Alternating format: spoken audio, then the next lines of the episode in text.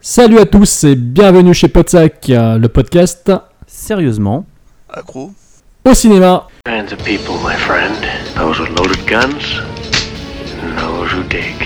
Live for nothing. Or die for something. Remember Sally when I promised to kill you last? That's right, Major. You did. I lied. We're gonna be doing one thing, and one thing only killing that. I need your clothes, your boots, and your motorcycle. Hello? Hello? Anybody home? Huh? Think, McFly, think! I'm sorry, Dave. I'm afraid I can't do that. They're coming to get you, Barbara. What's blood for? If not for shedding. Et ben voilà, c'est la nouvelle année. Et donc il y a forcément un nouvel épisode. Non pas pour commencer l'année, mais pour euh, finir le mois de janvier, parce qu'on a toujours un petit peu de retard. C'est la fête, c'est normal.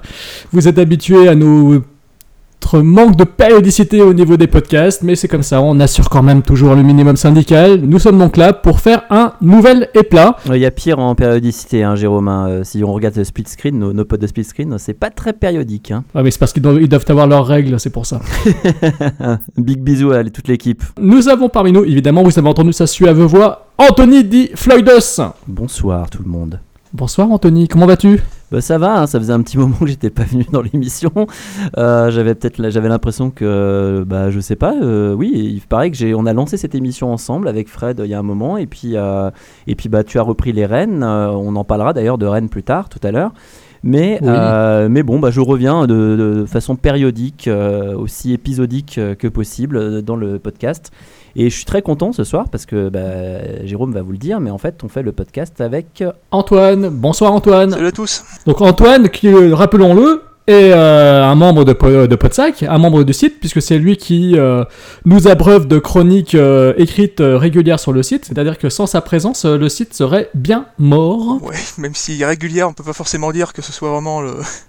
En ce moment, mais bon, c'est. Oui, mais tu fais, tu fais vivre le site quand même, et, euh, et euh, c'est très, enfin, franchement, non, mais c'est cool d'avoir des articles dessus, quoi. et on profite un peu pour donner. Exactement. J'en profite un peu pour donner signe de vie. Je sais que j'ai rien écrit depuis un petit moment, mais ne vous inquiétez pas, ça va revenir. C'est voilà, il y a pas de problème. Il y a manque de temps, manque d'inspiration aussi, parce qu'il n'y a pas eu grand chose de vraiment, vraiment monstrueux ces derniers temps. Ah ouais, c'est clair. euh, ouais. Il y a Black Panther qui sort bientôt, rassure-toi. ouais, c'est c'est une cible. C'est une cible. Et il y a Insidious 4 au cinéma. Mais eh, heureusement, heureusement, hein, je spoil pour tout à l'heure. hein, Jérôme, quand même, nous a concocté un super épisode. Donc là, on va parler de films juste formidables pour relever un peu le niveau. Oui, alors justement, c'était un éplat qui a failli être pris en otage par Anthony qui voulait absolument me- m'imposer Rashomon de Akira Kurosawa, qui est un chef-d'œuvre évidemment. Bah, je voulais mettre un petit peu, de, je sais pas, de un cinéma un petit peu différent de ce dont on parle. Mais euh, Jérôme a repris les rênes du bis et donc il nous a proposé une sélection qui, euh, ma foi, sur le papier, pouvait potentiellement m'intéresser. Euh, on verra plus tard bah, si ça, si j'ai aimé ou pas. Alors, le, le principe, c'est que moi, je me suis dit, l'idée était pas mal pour euh, l'idée d'Anthony était pas mal, mais je me suis dit, éventuellement, on pourrait faire un éplat spécial film film, film de grands auteurs. Donc, je me suis dit, on pourrait s'imposer comme ça, genre euh, Le Temps des Gitans, euh, Rashomon, euh, et puis un autre film de David Lynch ou je ne sais quels autres grands auteurs. Comme ça, ouais, je suis en- Ce, serait essayé, ce serait tenté, mais si on le fait, faut faire vraiment un éplat avec que des que des 3-4 films, euh, vraiment trois gros chefs-d'œuvre. Quoi. Ça En- serait entièrement d'accord parce que ce serait une très bonne idée comme ça en fait on, on- on montrerait vraiment qu'on n'a aucune ligne éditoriale dans le podcast ça c'est je pense Ah que mais de toute façon, je pense que ça fait c'est la septième saison, c'est la septième de saison de Podsac, et je crois que tout le monde a remarqué qu'on n'avait aucune ligne directrice. euh, Donc voilà, déjà chez nous, les gens vont et viennent. Thibaut était là pendant quelques temps. Là, il a redémarré son Any Given euh, Talk, euh, son podcast avec Nicolas Vert. Euh, Fred, il est chez les Chroniques de Cliffhanger. Il continue ses activités euh, chez eux, enfin chez, chez Cliff. Donc euh, ça se passe plutôt bien. Et puis Antoine nous a rejoint. Ça fait combien de temps maintenant, Antoine? Ça fait ça, fait 2-3 ans, non? Ça fait depuis, attends, euh, juin 2000, euh, 2016, je crois, un truc dans ce genre-là. Ah oui, d'accord. Donc ça fait sera bientôt l'anniversaire. Et ouais, Ça ouais. un- Ah bah quand même. ça Quand à peu près un an et même, demi, de rien, ça c'est fait, énorme. ouais, ça fait 6 mois que j'ai pas enregistré, donc Mira, donc c'est pas forcément. Mais ouais, ça va faire 6 mois, je pense. Ben, Bah, ça ça, fait. ça oui, parce que moi, en le fait, dernier hein. podcast qu'on a fait ensemble, c'était celui sur, euh, Sur la série des House. House, ouais. C'est ça, hein. ouais. Enregistré en juin, il vient de Et chez donc, de- euh, depuis, effectivement, chez de on n'a pas fait beaucoup d'émissions. Bah, et du coup, Antoine, ça, comment ça va depuis, euh, depuis ces six mois là euh, Parce que.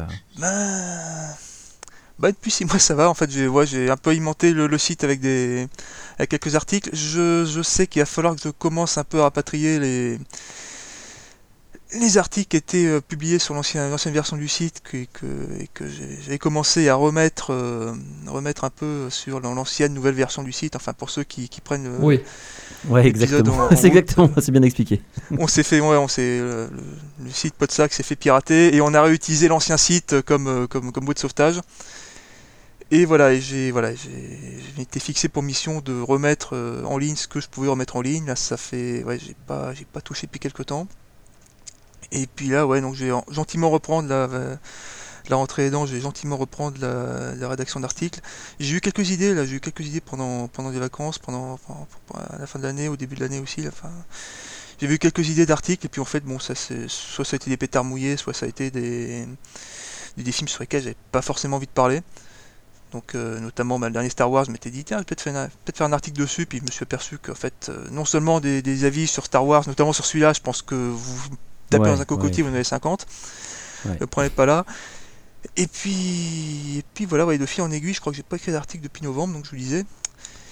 Et bon, c'est, je rassure tout le monde, je suis en vie, il n'y a pas de problème, vu quelques, quelques bouleversements dans ma vie, à la fois personnelle et professionnelle en ce moment, donc euh, j'ai eu pas trop le temps d'écrire. Mais tout va bien. ça sent et la voilà, meuf. des- Ça sent la meuf, moi je vous le dis. Je, je ne dirai rien. Voilà, c'est. Je ne dirais rien. Mais voilà, c'est. Euh, attends, moi, ce que eh, je- moi, ce que je veux dire quand même, c'est que je remercie Antoine parce que euh, le fait d'avoir quand même sauvé le site, on l'a déjà dit et Jérôme l'a déjà dit, mais c'est quand même sauver le patrimoine culturel français. Attends, ouais. Parce que Podsac, c'est un peu ça quand même. Donc, euh, qui- chapeau bas, hein, Antoine. Déjà, déjà j'ai sauvé le crédit dossier sur 3615 Code Père Noël, et ça, mine de rien, ah bah, ça a été ça a utile. bien servi. voilà.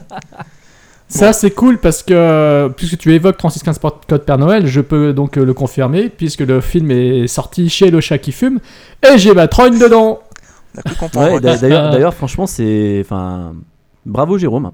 Bravo. Ouais, merci. Non, mais c'est vrai, c'est cool, quoi. C'est cool. Donc, euh, ouais, je suis content. Je suis dans les bonus de, de l'édition collector du chat qui fume, euh, du film 3615 Code Père Noël de René Manzor. Donc, euh, courez l'acheter. C'est une édition limitée. Et je sais pas combien d'exemplaires il en reste, mais apparemment, c'est en train de se réduire comme peau de alors, question sur l'édition limitée, il y a, y a des petits goodies dedans ou pas? Parce que il m'a semblé voir quand il montrait en fait la boîte, je voyais les trucs avec le- les sortes de boules, etc. C'est le cas ou pas? Non, ça c'était pour le, pour la photo parce que comme ils sont sortis le film la semaine de Noël, c'était pour de le- Noël, ouais. ouais, c'était juste pour faire. C'est dommage parce que la photo, la photo quoi. est très stylée, quoi. Ça, ça donnait, euh, tu vois, pour un, Bah- un non collectionneur comme moi, ça me donnait euh, pratiquement envie de l'acheter, quoi. Bah, le retour des morts vivants, ils l'ont sorti également. Le, le- le visuel qu'ils ont utilisé pour faire la pub, c'était euh, carrément un cerveau ensanglanté. Donc, euh, t'imagines s'ils te vendaient euh, le retour des morts vivants Bah, c'est- l'édition collector Blu-ray avec, le, avec un cerveau. En même temps, euh, euh, tiens, un- une cervelle d'agneau, ça coûte pas très cher, hein, ça coûte 5 balles. Ah, c'est euh, dégueulasse. Donc, euh, Oh putain. Donc voilà, donc le chat qui fume qui s'impose encore sur le marché comme étant l'éditeur, enfin un des éditeurs indépendants français euh, de luxe. Euh, on en évoquera un autre tout à l'heure parce qu'un des films de la sélection d'aujourd'hui euh, est paru dans une très très belle édition également Ce serait intéressant un jour d'inviter, euh, si on peut, en fait, une personne, soit du chat qui fume, soit de, soit Alors c'est déjà fait chez quel- c'est déjà fait chez nos concurrents. Je rigole. non, mais on s'en fiche Euh, de nos concurrents. Enfin, je veux dire, euh, tu veux dire. Oui, mais je sais que quand, euh, Quentin Dumas euh, l'a fait avec, avec Stéphane Bouillet de, du Chat qui fume. Oui, non, Il l'a interviewé pour, Ce, pour- ce que je veux dire, c'est que, Quentin a un public, on n'a pas forcément toujours forcément le même. Donc, je veux dire, moi, je, je pense que ce serait intéressant dans le sens de, de comprendre un peu comment ça fonctionne, etc. Enfin, je sais pas. Après, euh, voilà. Ouais, mais faire en gros ce qu'on avait fait avec les mecs de Artus Film quand on était euh, au week-ends Exactement. euh, et qu'on avait interviewé les gars de chez Artus, qui d'ailleurs passent maintenant aussi à la HD puisque ils éditent en Blu-ray des films d'horreur, dont certains films de Lucio Fulci, et c'est notre ami et confrère Lionel Grenier qui, dont on a fait une interview qui a jamais été, qui a jamais été publiée sur Botsac. Honte à nous parce que en plus, oui, on a, on a, on, on a bien, on a bien chié pour l'interview parce qu'il faisait une chaleur éprouvante Ouais. et j'ai cassé mon téléphone ce jour-là. Je m'en souviens. Oui, tu te rappelles, oui. On était sur Avignon chez lui et voilà. Donc euh, bah, Lionel en fait a, participé à pas mal de bonus euh, vidéo ces derniers temps et euh, je sais que chez Artus donc il est sur les bonus à venir des films de Lucio Fulci puisque Lionel Grenier est le spécialiste français de Lucio Fulci et donc voilà c'est le responsable du site luciofulci.fr et donc il a fait il a participé au bonus donc voilà ça sera chez Artus. Je sais pas si l'info est déjà passée mais bon voilà ça c'est en tout cas, c'est dans les tuyaux pour euh, 2018 et c'est plutôt une super nouvelle pour les fans euh, hardcore du maestro italien. Ceux qui aiment et écoutent Podsac pour les digressions euh, qu'on peut faire en fait euh, en début de podcast, bah, là vont être ravis. Parce que en fait, ça fait vraiment euh, réunion de, mecs qui ne sont pas parlé depuis un bon moment. Et ben voilà, on est heureux de, de- de se reparler et de vous reparler, hein, bien sûr. Exactement, exactement. Alors oui, donc on disait tout à l'heure, c'est un éplat avec euh, non pas des films, euh, des classiques euh, comme vous comme l'espérait Anthony, mais c'est un éplat composé de trois petits classiques, trois petits classiques. Enfin, en tout, cas, des films qui sont considérés comme tels par la critique. Je mets des grands guillemets, mais bon, c'est des films qui sont considérés comme des fleurons alors, à- dans leur style euh, du genre. Euh, on va donc parler de La main droite du diable, de, donc Betrayed de Costa Gavra. Euh, on va parler de Miracle Mile, Appel d'urgence, euh, donc de Steve de Jarnat. Et on parlera enfin de euh, mince zut crotte de euh, La- de le parfum de la Dame en Noir. de la Dame en Noir. Voilà. De tu peux nous le dire en italien, euh, Jérôme, parce que tu as un bel accent italien. Il, profu- euh, il profumo della signora Voilà. de Francesco Barelli. Donc euh, voilà, donc euh, trois films euh, considérés à leur façon comme des petits classiques. Le, Donc, le, le voilà. der- le dernier en classique, c'est vrai que je le. Mais bon, on pourra en reparler. Si, si, si, si, si euh, bah, on en parlera, oui, on en parlera après. Donc, euh, pour commencer, euh, La main droite du diable, Betrayed, donc un film du grand cinéaste qui habite pas très loin de chez la sœur de- d'Anthony, de, de Floydus, pour un petit info. Ça, c'est le point. Euh, euh, bref, on, va- je- voilà. Le point, Bon. le point IMDB. Le- le point- Voilà, c'est pas non, c'est pas le point IMDb, c'est le point trivia, euh, trivia perso, vie privée. euh, Ouais. Vous êtes dans, vous êtes dans la vie de Podsac. Donc voilà, Costa Gavra habite pas très très loin de, de Dreux en fait, euh, il faut le savoir. Donc euh, voilà, réalisateur d'origine grecque euh, qui a réalisé des grands grands grands classiques euh, dans les années 70 et 80, euh, notamment le réalisateur de Z, L'aveu, État de siège, Missing, euh, Music Box, euh, et puis récemment de, du Couperet et de et surtout le film qui avait fait scandale euh, avec euh, Kassovitz qui s'appelle euh, Amen.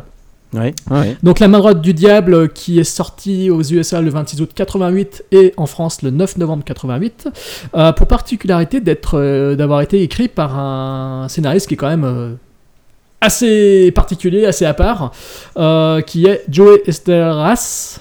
J'ai jamais su comment ça se prononçait son putain de nom. Euh, bah, c'est le scénariste derrière Flashdance, bien sûr, derrière À double tranchant qui euh, quelque part pr- pr- préfigurait la main droite du diable, mais surtout c'est le scénariste de Basic Instinct, de Sliver, de Jade et de Showgirls, donc deux films, euh, deux films de, de Paul Verhoeven qui sont quand même assez cultes.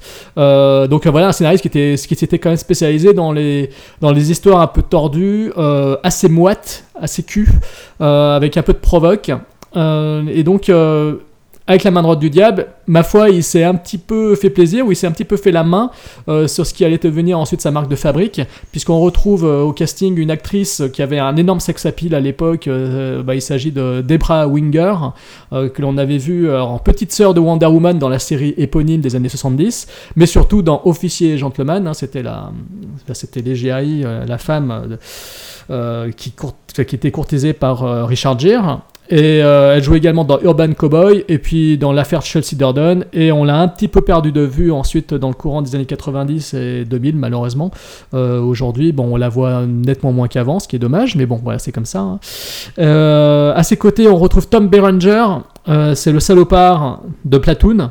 Rôle culte. Euh, je pense qu'on se connaît, on se rappelle tous euh, du personnage incar- incarné par Tom Berenger avec euh, ses cicatrices dans Platoon. C'est le héros de Sniper Tireur d'élite de Luis Loza et c'est aussi le héros de et là c'est gros film culte nanar The Substitute gros film bien réac bien bourrin que tous les fans des films d'action des années 80 et 90 ont forcément vu Très bon film. une bonne dizaine de fois ouais c'est très fandard The Substitute Un pour ceux bon nom, mais c'est, moi je- j'aime bien quoi. Ah ouais, ouais, c'est très très fun. hein. Un lycée qui se termine en champ de bataille, c'est toujours très très drôle. Le, le final du film est assez dantesque. Et dans les petits rôles, on retrouve alors deux acteurs euh, très connus. Un, c'est Ted Levine, euh, qui joue le rôle d'un des potes de Tom Berenger dans La main droite du diable. Et c'est l'acteur qui faisait Buffalo Bill dans Le silence des agneaux qui depuis s'est recyclé dans des rôles de pas de chef de FBI des choses comme ça donc euh, voilà. Mais c'est quand même le, le- le psychopathe culte du silence euh, du silence des agneaux ce qui est pas rien. Et on retrouve également John Hurd le gentil papa de Macaulay Culkin dans les Maman j'ai raté l'avion 1 et 2. Euh, il jouait dans Big, Snake Eyes de Brian De Palma, Chud, et, ensuite dans au moins presque 190 autres films dans lesquels il joue le rôle de, supérieur hiérarchique, de, de patron, de boss, de politicard, etc. C'est un acteur dont vous connaissez le visage, mais dont vous avez forcément oublié le nom, mais à chaque fois vous allez le voir, vous vous dites putain, mais lui je le connais. Mais voilà, bah oui, c'est John Hurt, quoi, donc voilà. La main du diable, donc pour le pitcher, de quoi ça parle Euh, Tout simplement, euh, c'est une euh, jeune femme qui se retrouve à faire non pas les la récolte, non pas les vendanges comme, comme ça se passe en France, mais faire la moisson dans un des États des États-Unis. voilà, elle moissonne avec sa grosse moissonneuse, c'est formidable. Et voilà, puis elle se lie d'amitié avec les gens du coin, les pecnos du coin, des gens très sympathiques qui portent de très bien les casquettes et les vestes en jean et les chemises à carreaux. Et parmi eux, il y a Tom Berenger, donc elle, elle s'amourage de Tom Berenger, qui est un propriétaire terrien, assez sympathique, veuf de son état, avec euh, deux jolis enfants. euh, et euh, elle s'amourage de lui, elle se rapproche de lui, elle s'entend super bien, et, tout se passe merveilleusement bien, sauf que, voilà, sauf que ben, Winger, tel que notre ami Keanu Reeves dans Point Break, ou tel que Paul Walker dans Fast and Furious, en fait, Deborah Winger est une agent du FBI. C'est bien ça, hein, c'est Oui, FBI. hein, ouais, c'est je me demandais où tu hein. voulais en, aller- en venir. Voilà, avec, voilà. euh, Et donc en fait c'est une taupe, c'est une sauterelle, c'est une sauterelle comme il est dit dans les sous-titres. Oh, pardon. Euh, C'est-à-dire qu'en fait euh, elle est là pour infiltrer en fait euh, un, ré- un énorme réseau euh, d'extrême droite, un, ré- un réseau de néo-nazis, de, de- de malades de la gâchette et de fous furieux euh, de la cause blanche, euh, parce que justement euh, il y a quelques attentats qui ont été perpétrés par euh, apparemment ces gens et elle essaie de, les infiltrer pour voir qui sont les responsables pour essayer de les faire tomber. Voilà, sauf que ben, la demoiselle euh, va tomber amoureuse de Tom Berenger, ce qui va compliquer bien les choses. Voilà, donc euh, c'est le film préféré de Tom Berenger d'après les trivia IMDb. Euh, et autre anecdote sympa rigolote, euh, c'est que apparemment euh, sur le plateau, tout le monde avait très très peur de Deborah Winger parce que apparemment elle avait un comportement assez odieux. elle était connue pour son comportement odieux sur les tournages, sauf qu'elle a tout fait pour être appréciée de tout le monde, ce qui fait que visiblement tout le monde est tombé amoureux d'elle, tout le monde s'est super bien entendu avec la Miss. Je savais même pas que la Deborah Winger avait un tel tempérament, je j'étais même pas au courant de ça, c'est en lisant le trivia que j'ai halluciné. C'est euh, apparemment c'est une anecdote qui a été déclarée par euh, le scénariste lui-même du film, il a parlé de ça dans son bouquin, dans son autobiographie, donc euh, voilà, il faudra demander à Thibaut puisque je crois qu'il a cette autobiographie, il faudra lui demander tiens à ce sujet. Voilà, donc La main droite du diable, un film quelque part à sujet un peu euh, complexe, à sujet assez politique, ce qui rentre un petit peu dans le, dans le schéma classique des films de Costa Gavra. Euh, on est quand même un peu dans la lignée de son précédent, de son film qui, qui, qui s'appelait euh, Music Box, qui était un petit peu aussi sur, pareil, qui était un peu sur les mêmes thématiques, etc., qui était assez intéressant et qui se jouait des mêmes choses. Si je me rappelle bien, Music Box, je crois que c'est une journaliste, non, une, une avocate qui doit défendre son père qui est accusé d'antisémitisme. Enfin, il y a un truc de ce style-là. C'est ça, c'est ça. C'est ça Music Box, hein, il ça. me semblait qu'il y avait un truc dans ce, dans ce sens-là. Donc on est un peu dans la même, euh, dans la même mouvance, des films qui sont sortis un petit peu dans les mêmes années. Euh, donc on sent qu'à ce moment-là, il était un peu dans cette branche. Euh, voilà, avec plus ou moins de succès. Euh, moi, je sais que Music Box, c'est pas un film qui m'a marqué. Par contre, La main droite du diable, c'est un film que j'avais vu en VHS en location avec ma mère et ma sœur. Et on avait, moi, ça m'avait, c'est un film qui m'avait. Juste, juste pour info, euh, Music Box est sorti après. hein. Oui, oui, oui, Oui, pardon, oui, mais excuse-moi. c'était. Non, non, je sais, j'ai oui, mais ça doit dater de 90 ou Ouais, c'est- c'est la- 91, un truc comme ça, c'est crois. 89, mais c'est la même. euh, Enfin voilà, C'est ça. hein. Je pense que C'est pour ça que je sais que je savais qu'il y avait une sorte euh, une, une petite proximité au niveau des dates euh, des deux films. Donc c'est pour ça que je trouve que je les, ils se ressemblent pas mal, sauf si ce n'est que je préfère largement La main droite du diable. Je dirais pourquoi après. Euh, c'est pour ça que je vais laisser la parole à mes deux acolytes. Bah mon cher Anthony, vas-y, je te laisse parler. Ok, alors moi je rebondis sur un truc, Tom Berenger qui dit que c'est son film préféré. En même temps, vu la carrière qu'il a eue, j'ai envie de dire, euh, c'est pas vraiment euh, une référence, mais bon, il y a quelques films dans lesquels euh, il m'avait quand même effectivement plu. Alors c'est pas du tout le problème du film, hein, parce que Tom Berenger je le trouve très bon dans le film. Je trouve qu'il campe extrêmement bien ce, ce personnage sudiste qui à la fois en fait est plein de convictions, vit une vie plutôt normale en fait. Donc c'est assez intéressant de voir ça, de le voir évoluer dans son milieu, d'avoir on va dire une Amérique un peu un peu l'Amérique profonde dépeinte. Euh, donc j'ai pas de souci par rapport à ça, j'ai pas de souci par rapport à Debra Winger qui est juste très bonne euh, dans, son- rôle. Je la trouve euh, à la fois, je trouve qu'elle est, elle est assez juste, il n'y a pas de souci.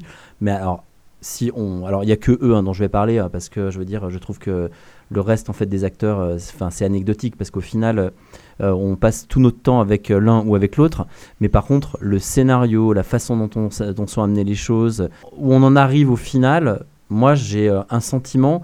C'est pas un film que je déteste, hein, c'est pas un film que je trouve mauvais. euh, c'est un film qui est paresseux au niveau de la mise en scène, euh, qui bon, qui, qui- rien d'exceptionnel. Mais par contre, je trouve que il y avait moyen de faire quelque chose, mais de tellement mieux que que ce qui nous est proposé en fait là. En fait, déjà quand on commence le film, pas pour relater toute l'histoire, mais on, part sur un, un concept qui est très intéressant. Cet animateur radio qui dit lui-même qu'il est juif et qui arrive et qui se joue un petit peu de la censure pour euh, montrer en fait qu'on est dans une Amérique qui euh, qui va braver justement cette censure et qui va essayer en fait de de, de braver les interdits et de changer un petit peu la donne d'une Amérique euh, puritaine. Le fait qu'il se fasse tuer comme ça, je, me suis dit ouais ok ça commence bien, il va y avoir un truc très intéressant. Et, et le soufflet, je trouve, retombe très très vite. Et comme je le dis, non pas au niveau des acteurs, mais au niveau de la façon en fait dont vont se dérouler les choses. Finalement, qu'est-ce qui se passe? Pas grand-chose. On les voit aller camper, on les voit euh, préparer euh, un, une sorte, assassinat, oui, effectivement, d'un homme politique. Euh, ok, c'est intéressant, mais en fait, au final, je trouve qu'il y a très très peu en fait d'images choc. Si ce n'est effectivement bah, le moment en fait où ils vont chasser, comme ils le disent dans le film, hein, chasser le nègre, quoi. C'est enfin une scène qui est assez euh, assez horrible, mais qui au final est même pas si bien jouée que ça. Juste pour donner un premier avis comme ça, puis après on va comme ça on lance le débat. Euh, je trouve que c'est un film qui vraiment euh, c'est intéressant de le voir. Je trouve que c'est intéressant d'avoir d'avoir évoqué cet angle euh, politique euh, sous couvert d'une d'une femme, surtout infiltrée, parce que ça c'est le le truc quand même qui, est- très intéressant, c'est qu'on on voit toujours des des flics hommes infiltrés, beaucoup moins de femmes, donc ça c'est hyper intéressant. Mais je trouve qu'en fait là-dedans ce qui marche pas, c'est la façon dont s'enchaînent les actions et le scénario dans son ensemble, alors qu'on avait une bonne idée euh, et des bons acteurs en fait. Voilà mon premier sentiment par rapport au film, mais je vais laisser Antoine développer un peu son, son avis. Ouais, ben ouais, c'est. On va pas forcément se battre. Je suis assez d'accord sur, euh, pas mal de points, moi. C'est-à-dire qu'en fait, le, traitement d'histoire est. et, Enfin, le, traitement des personnages est assez intelligent, mais le scénario en lui-même débouche un peu sur une espèce de pétard mouillé. C'est-à-dire qu'en fait, une bonne partie du, film va être de savoir quel est cette espèce de gros coup qu'essaient de préparer les, suprémacistes, et puis finalement, bon, ça, ça, tombe un peu à plat, je trouve. C'est. Personnellement, je trouvais ça un peu dommage, d'autant plus que ouais, la, la- la- l'interprétation est plutôt pas mal. C'est-à-dire, moi j'étais assez, assez marqué quand même par, euh, par Tom Berenger qui, qui sous des dehors d'un peu de, de du pauvre, est quand même assez glaçant, mine de rien. C'est-à-dire qu'il a vraiment des. Un peu un côté, tu sais, c'est.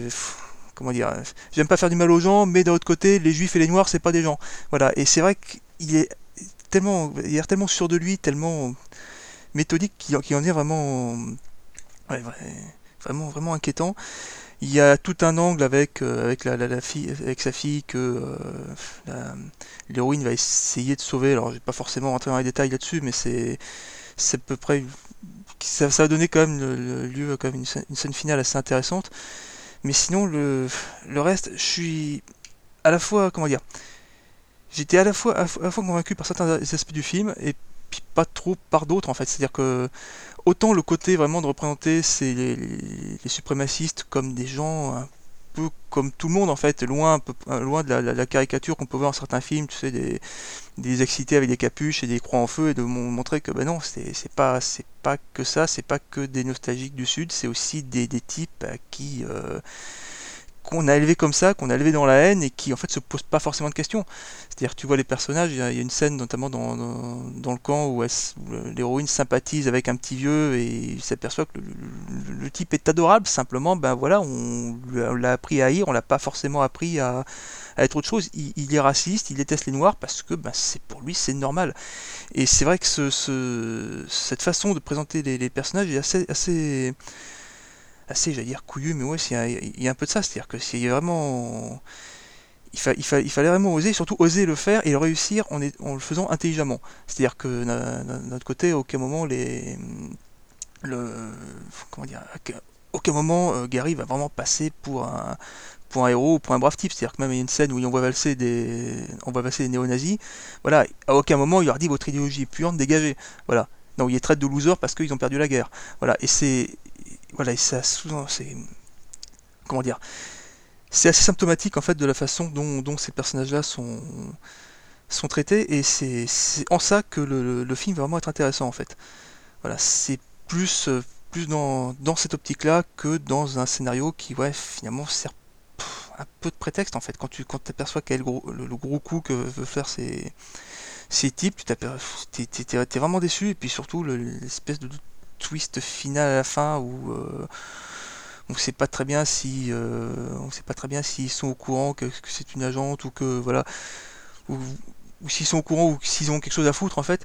Et pas pas à mon sens pas bien exploité. Ce qui est dommage parce que moi c'est c'est un film que j'ai pas forcément testé. Moi c'est pas le film que j'ai plus apprécié parmi ceux que j'ai pu voir pour ce podcast voilà mais il va il va il va me manquer un truc qui va vraiment le faire basculer du, du thriller efficace au vrai vrai bon film euh, qu'on pourrait revoir quoi Et, et- et je rebondirais sur ce que tu dis, c'est euh, c'est aussi, enfin, je suis entièrement d'accord avec ce que tu as dit dans le sens où euh, je me serais pas permis en fait d'arriver de, de- de critiquer certains aspects si je pensais pas que c'est malheureux parce qu'en fait, euh, ça- on aurait pu arriver à un, fi- à un grand film. Et, euh, et c'est vrai que bah, quand on voit le scénariste, finalement, euh, oui, bah, il- il- Showgirls 2, Basic Instinct 2, euh, Sliver, euh, etc. Ah non, c'est juste les personnages, Tony. Ouais. Euh, Showgirls 2 et Basic Instinct 2, D'accord, bon, ok, personnages, ok, parce bah, il, il a écrit. ok, excuse-moi, Ah mais il a quand même. Bon, euh, d'accord, ok. Il a, il a écrit Showgirls et Basic Instinct. Ok, Sliver. Non, mais c'est vrai, c'est Joe Staras euh, a C'est- été quand même une star. pense- Il a vendu ses scénarios comme Shane Oui. Black. C'était un peu comme Shane Black, un scénariste qui avait, euh, dont les scénarios étaient euh, couverts d'or. Oui, quoi. mais en fait, on, on est, en fait, à mon avis, si tu veux, euh, c'est pas le bon scénariste pour ce film-là, quoi. J'en suis persuadé. Je reste persuadé que, euh, que tout ce qui est sauvé, c'est sauvé par le réalisateur, c'est sauvé, même si la réalisation est pas grandiose, mais en tout cas, elle sert quand même, voilà, comme j'ai dit, elle est un peu paresseuse à par moment. Mais par contre, c'est sûrement pas. euh, je pense qu'à mon avis, avec un meilleur scénario, euh, t'aurais donné à ces deux acteurs euh, le rôle, un rôle, mais euh, gigantesque, quoi. Bah moi c'est un film quand même que j'ai beaucoup aimé. C'est un film c'est vrai qui m'avait marqué quand j'étais ado parce que il commence de façon très lumineuse. C'est un film très lumineux qui, qui se passe toujours dans des ambiances familiales très mignonnes, très belles, avec de belles valeurs. Sur le papier qui ont la enfin je veux dire en, fait on, trompe son ennemi. C'est à dire que ça a l'air de 12 agneaux ça a l'air tout mignon la petite fille est adorable le petit garçon est tout mignon le papa a l'air tout gentil on dirait. En fait on enlèverait le décorum néo-nazi fasciste raciste tout ce que vous voulez. Euh, on aurait l'impression de voir une bluette sentimentale comme il en pleuvait des dizaines dans les années 80. Euh, sauf que voilà, au détour des dialogues, on a des passages qui deviennent particulièrement grinçants et, dégueulasses euh, quand la petite fille lance, au moment de se coucher des trucs complètement horribles en dis- sur les nègres, sur les juifs, etc. En disant que les juifs ils le font dans le cul. Enfin, je sais pas si vous vous rappelez de, cette, de ce passage complètement glauquissime, je trouve. Euh, et, en ça, je trouve que le film justement est très intéressant et très bien écrit et très bien, et très bien amené parce qu'en fait, euh, euh, on a tout ce, tous ces petits passages très, très mignons, très, très beaux, qui sont complètement dégueulassés par le discours raciste qui, qui, qui profane, enfin qui, qui pro, Ouais, donc ils font la promotion, quoi, et ça c'est très dérangeant. Donc ce qui fait que le film, je le trouve totalement glaçant au final, malgré le fait que ça se passe euh, dans une période de, de chaleur. Euh, je trouve le film très très glaçant. Euh, Antoine a parlé de Tom Berenger ou Tom Berenger, je sais pas comment on le prononce. Euh, effectivement, je trouve que l'acteur est, je, je le trouve génial. Pour moi, c'est un de ses meilleurs rôles dans le film. C'est clairement son meilleur rôle. hein. Enfin, je veux dire. je, je trouve qu'il est tout en nuances. il est, il est à la fois très attachant. Il est très, il est très, il a l'air très bon. Ça a l'air d'être un bon père de famille et tout. Mais plus on avance dans l'histoire, plus on avance dans l'intrigue sur ce qui s'est passé par rapport à son ex-femme, etc. euh, plus en fait, ça- il se révèle en fait le diable, quoi. Et le diable est souvent séducteur. Et donc c'est, exactement ça. Et je pense que le titre du film vient de là, ainsi qu'avec la dernière scène, la dernière image du film par rapport à la petite fille. Mais c'est vrai que euh, l'acteur l'incarne parfaitement. Il est juste monstrueux. Il y a des scènes, il fait vraiment peur. Il y a des scènes où il est très attachant. Et ce qui fait que euh, ce qui est bien vu, ce qui est bien amené, c'est le, le début, la rencontre entre les deux. C'est-à-dire que on est un peu comme elle, on est sous le charme aussi. Quand le visage, quand les masques tombent, euh, on est un petit peu sur la surprise. Et quand ensuite euh, on a tout, euh, toute, toutes ces réflexions qu'il fait, qui de- avec le, naturel euh, le plus fort, le plus incroyable possible, c'est d'autant plus euh, effrayant. Et, euh, Dre Winger face à, lui est très très juste, elle est remarquable. hein, elle est toujours proche du pétage de plomb euh, parce que voilà, elle est amoureuse et en même temps il faut pas qu'elle tombe amoureuse. On sent le personnage très torturé, non pas dans ses convictions, parce que ses convictions elle les a du début à la fin du film, il n'y a pas de souci. Mais je pense que c'est vraiment pour son amour. elle essaie de le sauver, mais elle, voit tout de suite qu'elle pourra pas. Euh, donc qui reste-t-il à sauver? Bah, Peut-être la petite fille, euh, voilà quoi. Mais c'est le personnage, je trouve, est très très bien incarné. Et euh, face à eux, donc cette communauté qui ont l'air de gens qui ont l'air très sympas, avec euh, euh, une communauté comme on pourrait en croiser, j'imagine, des dizaines aux États-Unis. La seule différence, c'est que le pasteur tient un discours pendant la messe qui est particulièrement horrible. Le- le- le- la scène de la messe euh, de l'office à l'église est vraiment grinçant et très glauque. Je pense que Costa Gavras a dû s'en rappeler quand il s'est attaqué à l'église avec son Amen. Mais c'est clair que là, le, discours tenu par le pasteur, je ne sais pas si vous vous en rappelez de- dans le film, il y a des sous, il y a du sous-texte raciste abominable dedans. Et puis toutes les- tous les passages très campy, euh, très feu de camp, euh, euh, du Ku avec ces mecs en capuche, avec ces croix en flammes et tout. On est loin du, décorum très grand guignol de, Mississippi Burning de Alan Parker, qui était un très bon film aussi, hein, avec Gene Hackman et Willem Dafoe. Mais on est, plus dans la subtilité, je trouve. Costa Gavra est plus subtil là-dedans, Euh, ce qui fait qu'il dépeint les gens de façon très naturelle, ils ont l'air très sympas, Euh, on enlève les, croix, euh, on enlève les néo-nazis, on enlève les capuches et on enlève les croix, on a l'impression de voir un camp de vacances euh, de scouts, quoi, limite, quoi, et, c'est ça qui est très glaçant, c'est qu'en fait, il, les dépeint comme des gens euh, normaux, euh, sauf qu'ils sont pleins de haine et pleins de nausées, et c'est abominable. Euh, donc voilà, donc le film, je trouve qu'il il met mal à l'aise. Euh, J'ai effectivement un petit, des, reproches à lui faire aussi. C'est vrai qu'il y a une facture télévisuelle euh, qui est pas très belle. Euh, Costa Gavra n'est pas, c'est un très bon directeur d'acteur, ça c'est certain. Euh, au niveau Bah, metteur ça en scène, sent, euh, sent. C'est voilà, au niveau mise en scène, ça sent pas l'esbrouf, il n'y a pas d'exagération, c'est très propre, euh, mais on n'est pas émerveillé par les images. C'est, on est juste euh, euh, surpris et dérangé, et ça amène à discuter justement par euh, la peinture qu'il décrit dans, dans ce film. Quoi. C'est- je pense qu'il est très très bon pour ça. C'est Est-ce que bon, t'as pas le sentiment, Jérôme, que c'est pas un thriller sans, sans tension? Ça se veut thriller, mais c'est en fait c'est un peu ça. C'est-à-dire que moi, c'est c'est ça qui m'a un peu dérangé. Dans le sens, je, je sais pas une critique vraiment, mais c'est ce que je veux dire, c'est que je m'attends à quelque chose. Et c'est pas ça qui m'est donné. Et à la limite, si on me pose pas ça comme un thriller, je, je vais le voir autrement peut-être.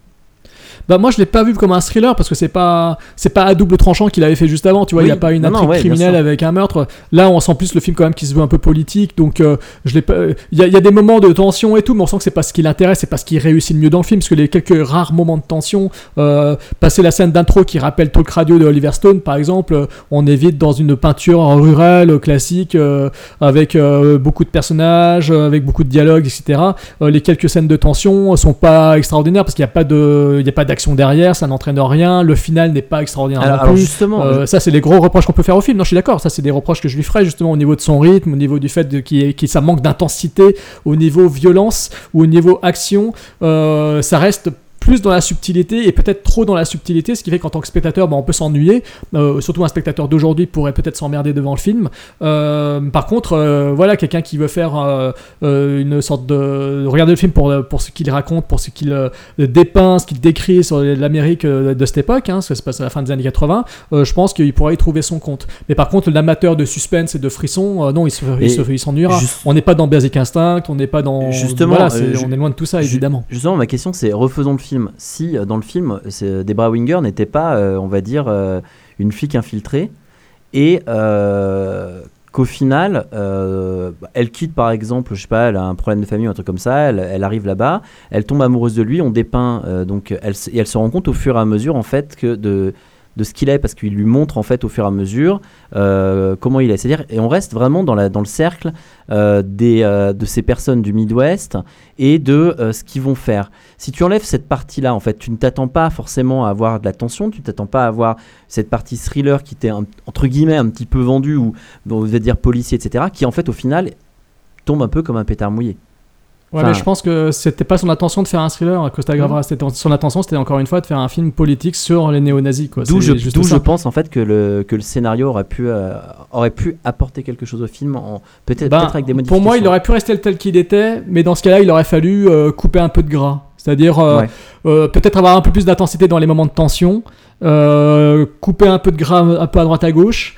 Euh, parce que le film quand même dure deux heures, euh, plus de 2 heures. Euh, donc il aurait fallu le réduire à 1h50, 1h45, couper un peu de gras à droite à gauche, et puis peut-être rendre des choses un peu plus intenses pour les scènes de tension, ce qu'elles ne sont pas. Voilà. Mais sinon, je pense que non, le film en lui-même est très bien. Enfin voilà, le, le scénario en lui-même est très bien comme il est. Tel que tu as dépeint cette idée que tu as eue, moi j'y verrais plus un Basic Instinct-like ou un, un roman de Mary Higgins Clark, tu vois. Ouais, ouais, non, mais je non, la mais- fibre Mary Higgins Clark, tu vois, avec la fille qui tombe amoureuse d'un bel homme qui en fait se révèle, euh, voilà, bonjour, Sûrement. euh, un cri dans la nuit, euh, bonjour. euh, enfin, tu vois, c'est- Sûrement, en moi, fait, c'était juste que j'avais ce sentiment en fait d'un film en fait qui, enfin, si tu veux, qu'il a voulu en fait essayer peut-être de de donner en fait une, euh, une dimension ou on va dire un, un autre tournant au film en fait qui du coup ne fonctionne pas. C'est juste pour ça que je me posais la question. Après, euh, ce que je, ce que j'ai pitché serait, à mon sens, sûrement très mauvais par contre.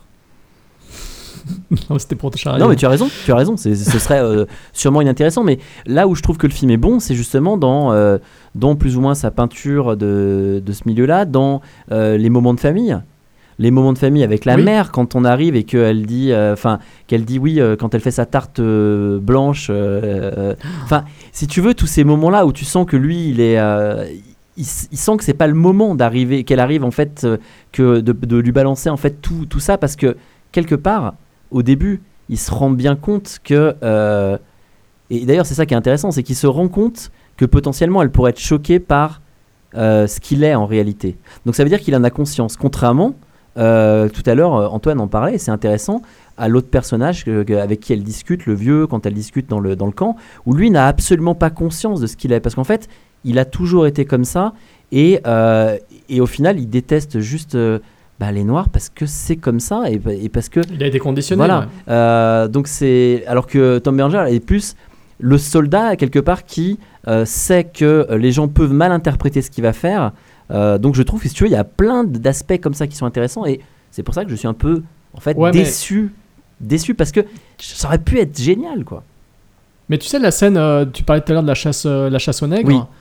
Il l'emmène quand même rapidement. Je sais pas ce que vous en pensez. Euh, peut-être Antoine, qu'est-ce que t'en penses, toi, cette scène? Parce que Ah oui, c'est pour c'est moi, j'ai l'impression qu'il l'emmène, peu- il l'emmène même- quand même rapidement Ça, c'est- ça, c'est euh, beaucoup trop faire une chasse. T'as Moi, je trouve que c'est vraiment une mise en danger, quoi. C'est un peu tôt, c'est vrai. C'est-à-dire que tu, com- tu comprends ces arguments du style ah, je veux pas laisser de secret et tout, mais c'est vrai que bon, pff, c'est c'est ouais, c'est c'est risqué quoi. Surtout que d'un autre côté, il vient d'expliquer à son gamin que non, il l'emmène pas à la chasse parce qu'il est trop jeune. Bon, bah, c'est-à-dire plutôt fait l'inverse, tu vois. Moi, si j'avais été vraiment un fermier raciste du Midwest, mais bon, c'est pas.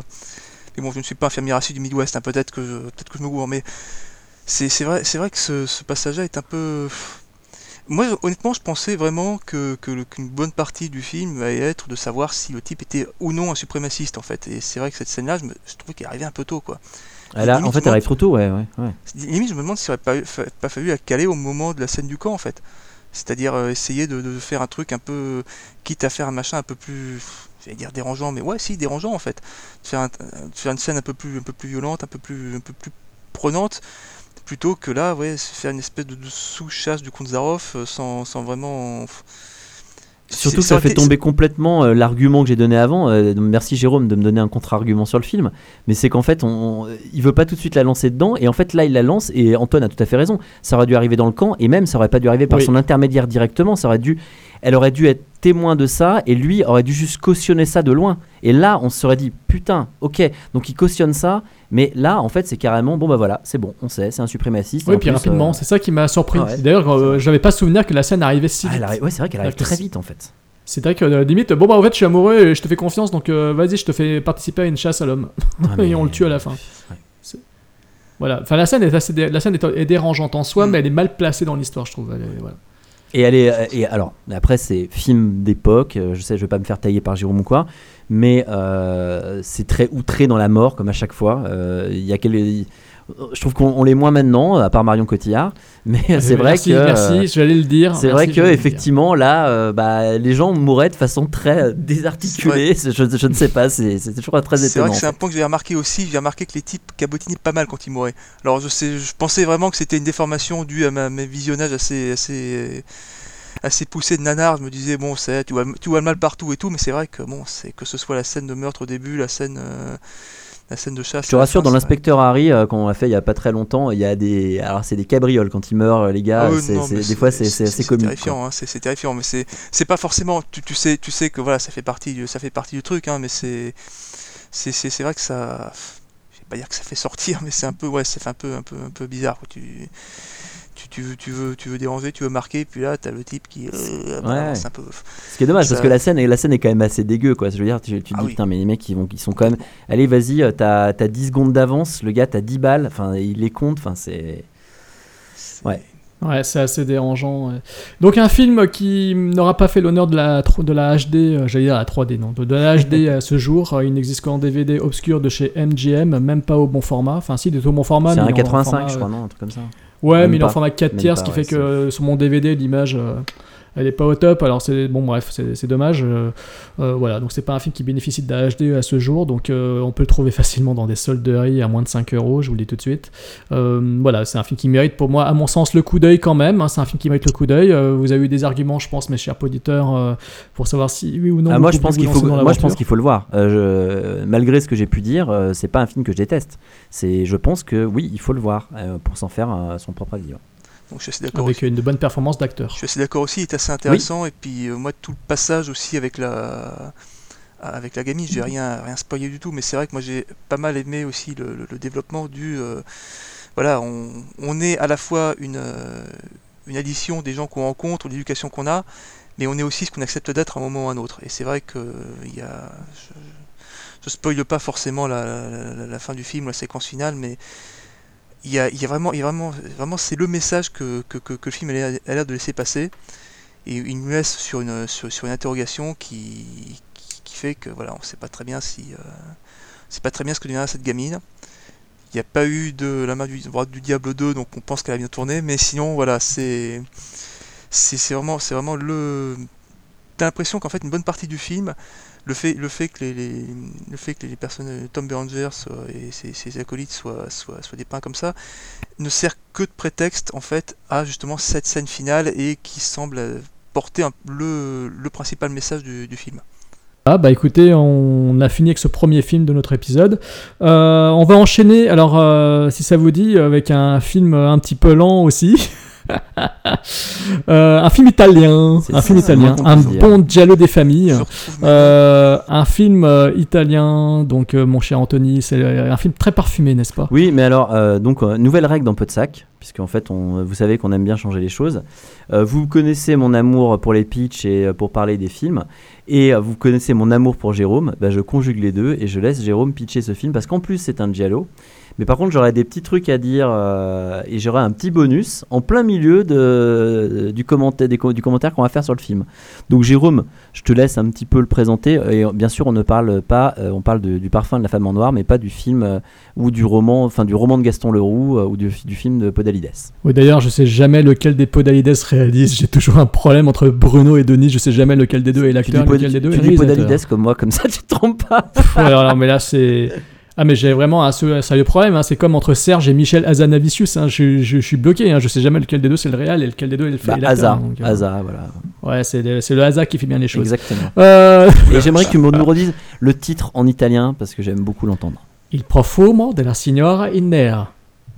Ou The Perfume in the, of, uh, of the Lady in Black. oui, parce que le film est quand même sorti en Blu-ray. C'est la seule édition, je crois, qui existe à ce jour. Euh, il est sorti chez les anglo-saxons de chez 88 Films. Euh, D'ailleurs, ils ont mis du temps à le sortir, parce qu'ils ont repoussé la sortie du film euh, de mois en mois. Je pense qu'ils ont eu du mal à trouver un- une copie propre du film. Donc, il est sorti en Blu-ray chez eux pour pas cher. hein. En plus, il y a un petit livret avec tout un texte autour du film, etc. C'est un film, donc c'est un giallo. Euh, c'est un mais ce n'est pas un giallo. Euh, on va en venir après. Donc il est sorti le 29 mars 74 en Italie. C'est un film qui a été écrit et réalisé par euh, un seul homme qui se trouve être Francisco Barilli. Il a fait un autre giallo après celui-ci qui est plus traditionnel avec une mise en scène plus plus encore argentesque euh, que sur le parfum d'Adam en noir. Ce film s'appelait Pension, euh, pension, euh, Paura, de la pension, pension peur ou pension de la peur. Euh, voilà, avec des scènes de meurtre dans un, dans un pensionnat de, de jeunes filles. Euh, un film très sympa d'ailleurs, assez plus rythmé que celui-ci, Mhm. que le parfum de bien. la Dame en Noir. Je, je, je- conseille. Et donc, euh, c'est aussi, mais surtout, voilà, et surtout Bar- est quand même connu, très connu pour avoir été le scénariste d'un autre Giallo qui a été édité récemment aussi chez nous en Blu-ray. Euh, c'est chez Ecstasy of Film qui s'appelait Qui l'a vu mourir, donc euh, le film de Aldo Lado avec George Lazenby, donc le James Bond, le James Bond de, au service secret de Sa Majesté. Un Giallo qui se passait à Venise, qui traitait de meurtre d'enfants, qui était un Giallo très sordide, très sombre, très sinistre, euh, très grisâtre, euh, euh, très froid. Donc quelque part qui quelque part qui préfigurait un peu le parfum d'Adam en noir. Et il a aussi écrit un, des fleurons, un des premiers films de cannibalisme italien qui s'appelle Au pays de l'exorcisme. Donc on- voilà, ça a un intérêt justement pour le, parfum d'Adam en noir, parce que je ne sais pas si vous avez vu la version intégrale comme moi. donc voilà, ça a un, certain intérêt. Donc c'est un mec en fait qui tournait, des- qui ouais, qui a peu tourné euh, de, de long métrage, mais qui est connu pour ses, deux Giallo, et surtout pour celui-ci, euh, qui est régulièrement cité dans toutes les anthologies euh, sur le genre. hein. C'est un film qui est régulièrement cité pour faire partie des grandes Giallo machinations, au même titre que le Spasmo de Umberto Lenzi. C'est un film complètement tordu, avec comme actrice principale bah, une actrice qui, qui à l'époque était, je était d'origine américaine, s'appelle Mimsy Farmer, hein, qui avait été révélée notamment euh, dans Quatre mouches de velours gris de Dario Argento. Et dans un autre, euh, euh, un autre dialogue qui s'appelait aussi Frisson d'horreur, enfin c'est le titre français, parce que le titre euh, italien voulait dire Tache solaire, donc ça n'avait rien, rien à voir. Donc Mimsy Farmer, actrice très diaphane, qui avait un côté un peu Tippi Hedren, d'ailleurs son personnage est très proche dans Le Parfum d'Adam en Noir, je trouve que c'est très proche de Pas de printemps pour Marnie, je, je trouve que les deux personnages se ressemblent un petit peu. Mimsy Farmer, donc qui incarne une jeune femme qui voilà, qui est, qui est scientifique de son état et qui a euh, des traumas liés à son enfance, qui a des, voilà, elle a des traumas liés à son enfance, notamment euh, euh, une enfance perturbée par sa mère qui ne se gênait pas pour se faire, pour s'envoyer en l'air avec divers amants sous les yeux de sa propre fille. Bon, voilà, c'est un film qui raconte peu de choses au final. hein, c'est juste, une- on sent que la femme cette héroïne a, un trauma lié à son enfance. elle est perturbée par les hommes.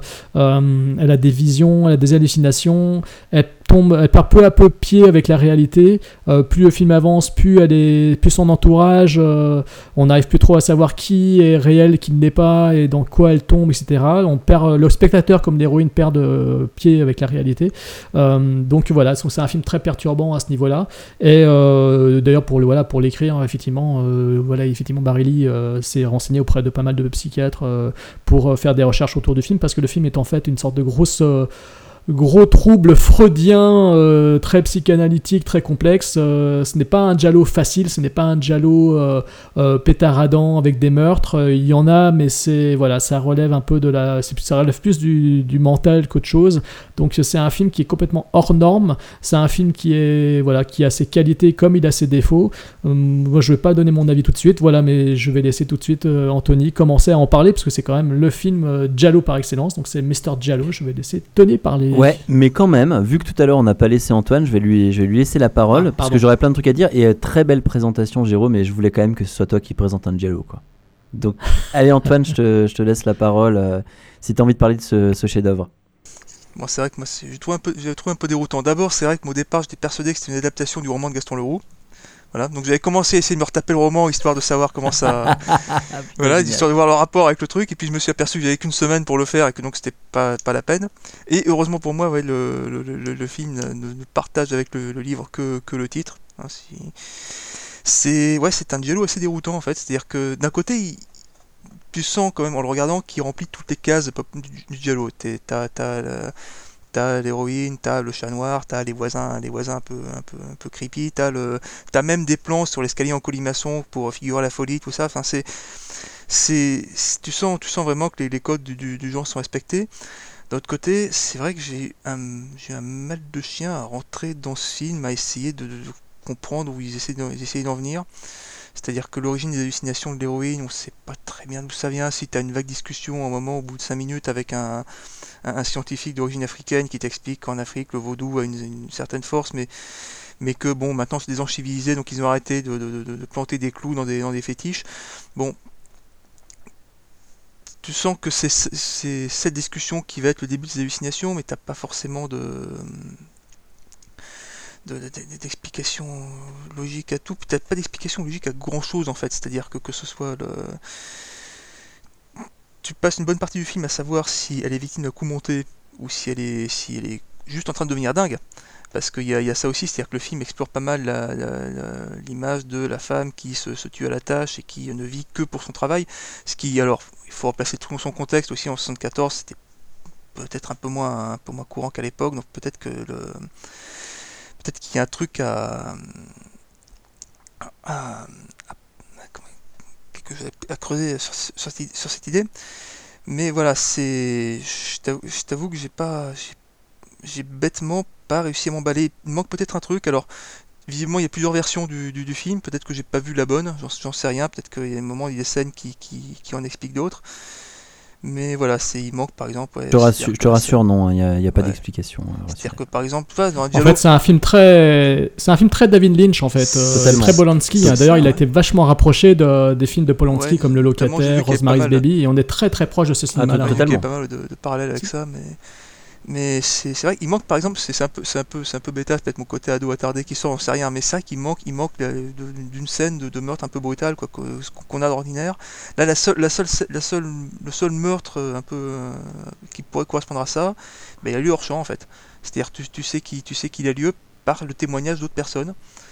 Donc c'est je, je sais pas, c'est, je sais pas si c'est un manque de moyens, un manque de, un manque de, si la scène-là était prévue, s'ils ont préféré. euh, Je pense Rester pas. Je pense que ça vient vraiment, de, ça vient vraiment du réalisateur qui voulait perturber, je pense. Ça venait vraiment Ouais. de lui qui voulait vraiment dépeindre une, une, une perte de, de, de, réalité de, de son héroïne, de la faire basculer dans le dans l'oppression. C'est-à-dire qu'il y a son voisinage qui est très derrière elle. Il y a ce- tous ces passages chez la voyante euh, qui sont très bizarres avec les effets de miroir aussi. Il y a tout un travail sur les miroirs, sur les reflets. Je pense que vous avez noté ce- ce- ces images où il y a les reflets qui se démultiplient quasiment à- euh, derrière eux, etc. à chaque fois. Je pense que tout est fait pour, euh, en fait, pour prendre la personnalité de l'héroïne et de la défragmenter. Euh, et dans la deuxième moitié du film, on est totalement là-dedans. On est vraiment dans la défragmentation de sa personnalité, ce qui fait que on bascule dans la folie pure et simple. hein. Euh, je pense que le, le film, en fait, aura une explication très claire et très limpide si on enlève tous les passages complètement bizarroïdes où elle se parle limite à elle-même, entre guillemets, entre elle et petite fille. Euh, c'est- tous ces passages-là, euh, je pense que si on en les enlevait, euh, on arriverait sur une histoire très simple de machination où on se, en fait, on fait tout pour rendre fou une personne et la pousser à, son, à, sa- à son trépas, quoi. On essaie de la pousser à son trépas, un peu comme l'était le, le cas dans le, je crois que c'était dans le film Tony l'a vu, toutes les couleurs du vice ou l'étrange vice de Madame ouais. Mais alors, voilà, c'est ah bah, c'est- c'est pas loin de ça. très bien que tu parles de ça. Parce que alors là, Bah oui, parce que là, pour le- on l'avait vu ensemble, on l'avait traité, et c'est vrai que les deux films sont assez proches, Alors- sauf qu'il y en a un qui est très Polanski et l'autre qui est bon, l'autre qui est plus traditionnel, l'autre qui est plus traditionnel. Exactement. C'est-à-dire qu'en fait, là, le, le parfum de la dame en noir, euh, côté très négatif du film, c'est lent, c'est chiant. Et alors, c'est-à-dire que si jamais euh, on n'arrive pas à rentrer dedans, bah, on passe en fait euh, une heure et demie bah, à se faire chier. Ça, ça, c'est le, ça, c'est le côté vraiment négatif. Donc voilà. Donc si on est déjà, on est, on se dit pas, euh, le film va être lent, c'est très très compliqué.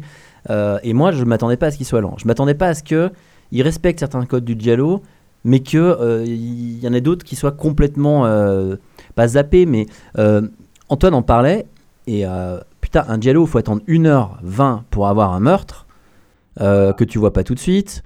Fait chier. Côté positif, le film est très beau esthétiquement. Alors, euh, il y a des, au niveau de la gestion des couleurs, au niveau euh, de la façon dont les plans sont posés, euh, l'actrice est vraiment convaincante, je trouve. À part quelques scènes, voilà, mais dans l'ensemble, elle est assez convaincante. Maintenant, le problème, c'est que là-dedans, qu'est-ce que- qu'est-ce qu'on nous y met? On y met du vaudou, on y met des problèmes, des problèmes d'enfance qui sont évoqués, mais qui sont, on va dire, juste, on va dire, évoqués, mais pas, on va dire, remis vraiment dans le contexte. On comprend qu'elle a un problème avec les hommes. La dernière scène est extrêmement explicite par rapport à ça et euh, pourrait, euh, on va dire, euh, expliquer certaines choses. Moi, je trouve que j'arrive pas à savoir ce que je pense du film. C'est-à-dire qu'en fait, à la fois, je me suis fait chier pendant le film, je veux le dire très clairement, et à la fois, j'arrive à comprendre ce qu'a voulu faire le réalisateur et à me dire que, putain, il y a quand même des trucs qui sont vraiment bien dedans. Donc, euh, c'est vraiment compliqué d'avoir un, un avis, on va dire, euh, tranché. Autant le, le premier film, La main droite du diable, je, je peux dire, bah ok, c'est un film, euh, il y a quelques défauts, etc. Mais bon, dans l'ensemble, j'ai plutôt apprécié. Et en tout cas, je me suis pas fait, me suis pas emmerdé.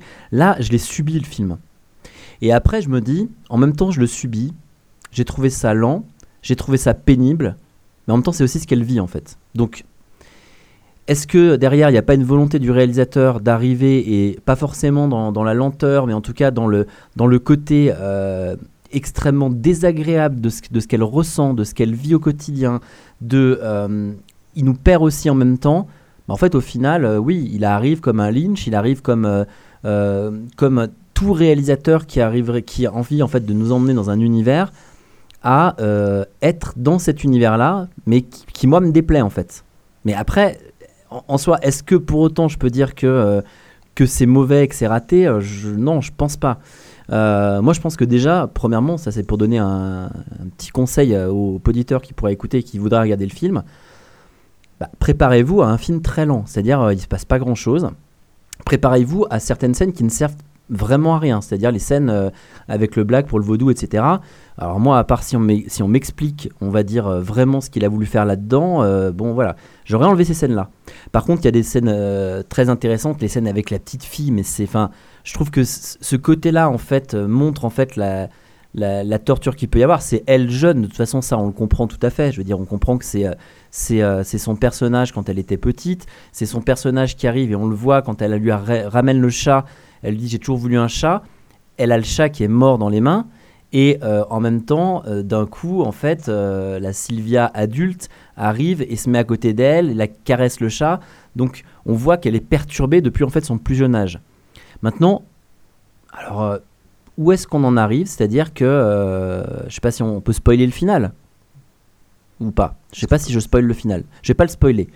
Mais si je spoil pas le final, juste avant le final, juste avant ce grand final, on va dire, euh, ok, on en arrive en fait à un film. Bon ben voilà, on a un début, on a une fin. Et puis là, en fait, on a ça qui arrive. Donc on a ça qui arrive et on, se dit, ok, mais alors pourquoi?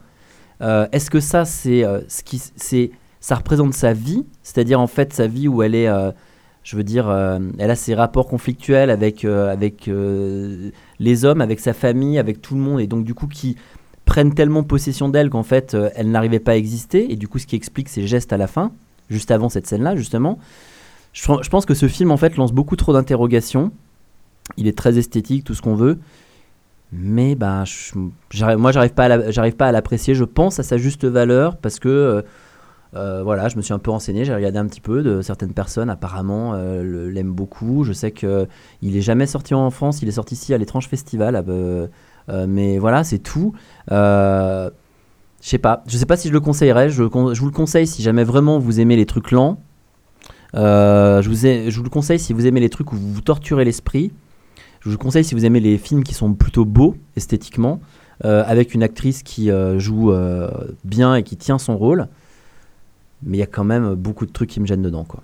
Ça, c'est mon, vraiment, je parle en termes de ressenti parce que je pense que c'est un film dont parler techniquement de ce film-là, ça a peu d'intérêt en fait parce que c'est un film de ressenti. Jérôme, je sais pas ce que t'en penses, mais.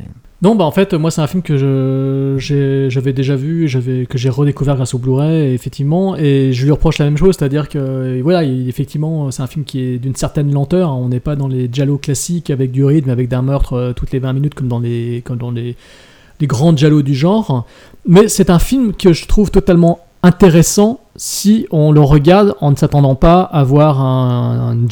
Voilà. Oui, oui. Euh, il faut vraiment faire attention quand on regarde ce film. C'est vrai que c'est très, de- c'est, c'est très, voilà, c'est, c'est un film qui est un peu hors norme. C'est un film qui, qui a son rythme. C'est un film qui, qui impose un personnage féminin euh, très blafard et très, des moments très évaporés, des moments où elle est incarnée, des moments où elle l'est moins. Donc c'est, pas forcément évident de la suivre du début à la fin. Euh, surtout que plus le film avance, plus on ne sait plus face à qui on se trouve, on ne sait plus dans quel fantasme on se situe. Mais, tout cela en fait participe aussi euh, au charme du film, c'est-à-dire aussi à, ce qui fait son intérêt. C'est-à-dire que c'est un Giallo qui, euh, pose euh, toute une machination assez complexe, peut-être des fois trop complexe, mais c'est-à-dire euh, quelque chose d'assez perturbant. Euh, c'est bien placé dans le film. Euh, Le, le film conduit à, une fina- à un final grand guignolesque et très gore. Euh, je pense qu'on parle du même, on a tous vu le même final. D'accord On l'a tous vu. donc ouais. je pense que toute cette voilà donc je pense que toute cette finalité euh, vient vers ça en fait tout le film tend vers ça Euh, ce qu'il y a c'est que effectivement voilà il faut il faut s'attendre à un film qui euh, est très intellectuel. Voilà c'est à dire que Barry était un intellectuel ça se sent dans ce film. Euh, c'est peut-être pas euh, le film qu'il fallait faire, enfin qu'il fallait, c'est peut-être pas un genre cinématographique à qui il fallait donner, euh, à qui il fallait donner pardon un intellectuel peut-être, parce que là il s'est vraiment lâché. Ça reste quand même cependant un film qui reste intéressant graphiquement, c'est-à-dire qu'on trouve quand même avant Suspiria de Argento, on trouve des effets de couleur assez assez beaux. Euh, ce passage avec le néon vert qui clignote dans le salon, euh, il y a des scènes euh, avec des aspects très jalesques à la Mario Bava, Argento, qui préfiguraient le Suspiria d'Argento, hein, les grands effets picturaux de Argento. Donc on est quand même un an ou deux avant Suspiria, donc c'est quand même assez sympa, c'est assez drôle de remarquer ça. Il y a de très très belles images aussi, avec, comme disait tout à l'heure Antoine, avec l'escalier en colimaçon. Il y a, il y a ces images-là, sauf qu'il nous manque le tueur ganté, il nous manque le wood unit, il nous manque une identité de tueur à deviner. euh, euh, on n'a pas ça du tout. On- Excuse-moi, j'ai peut-être une explication sur le film.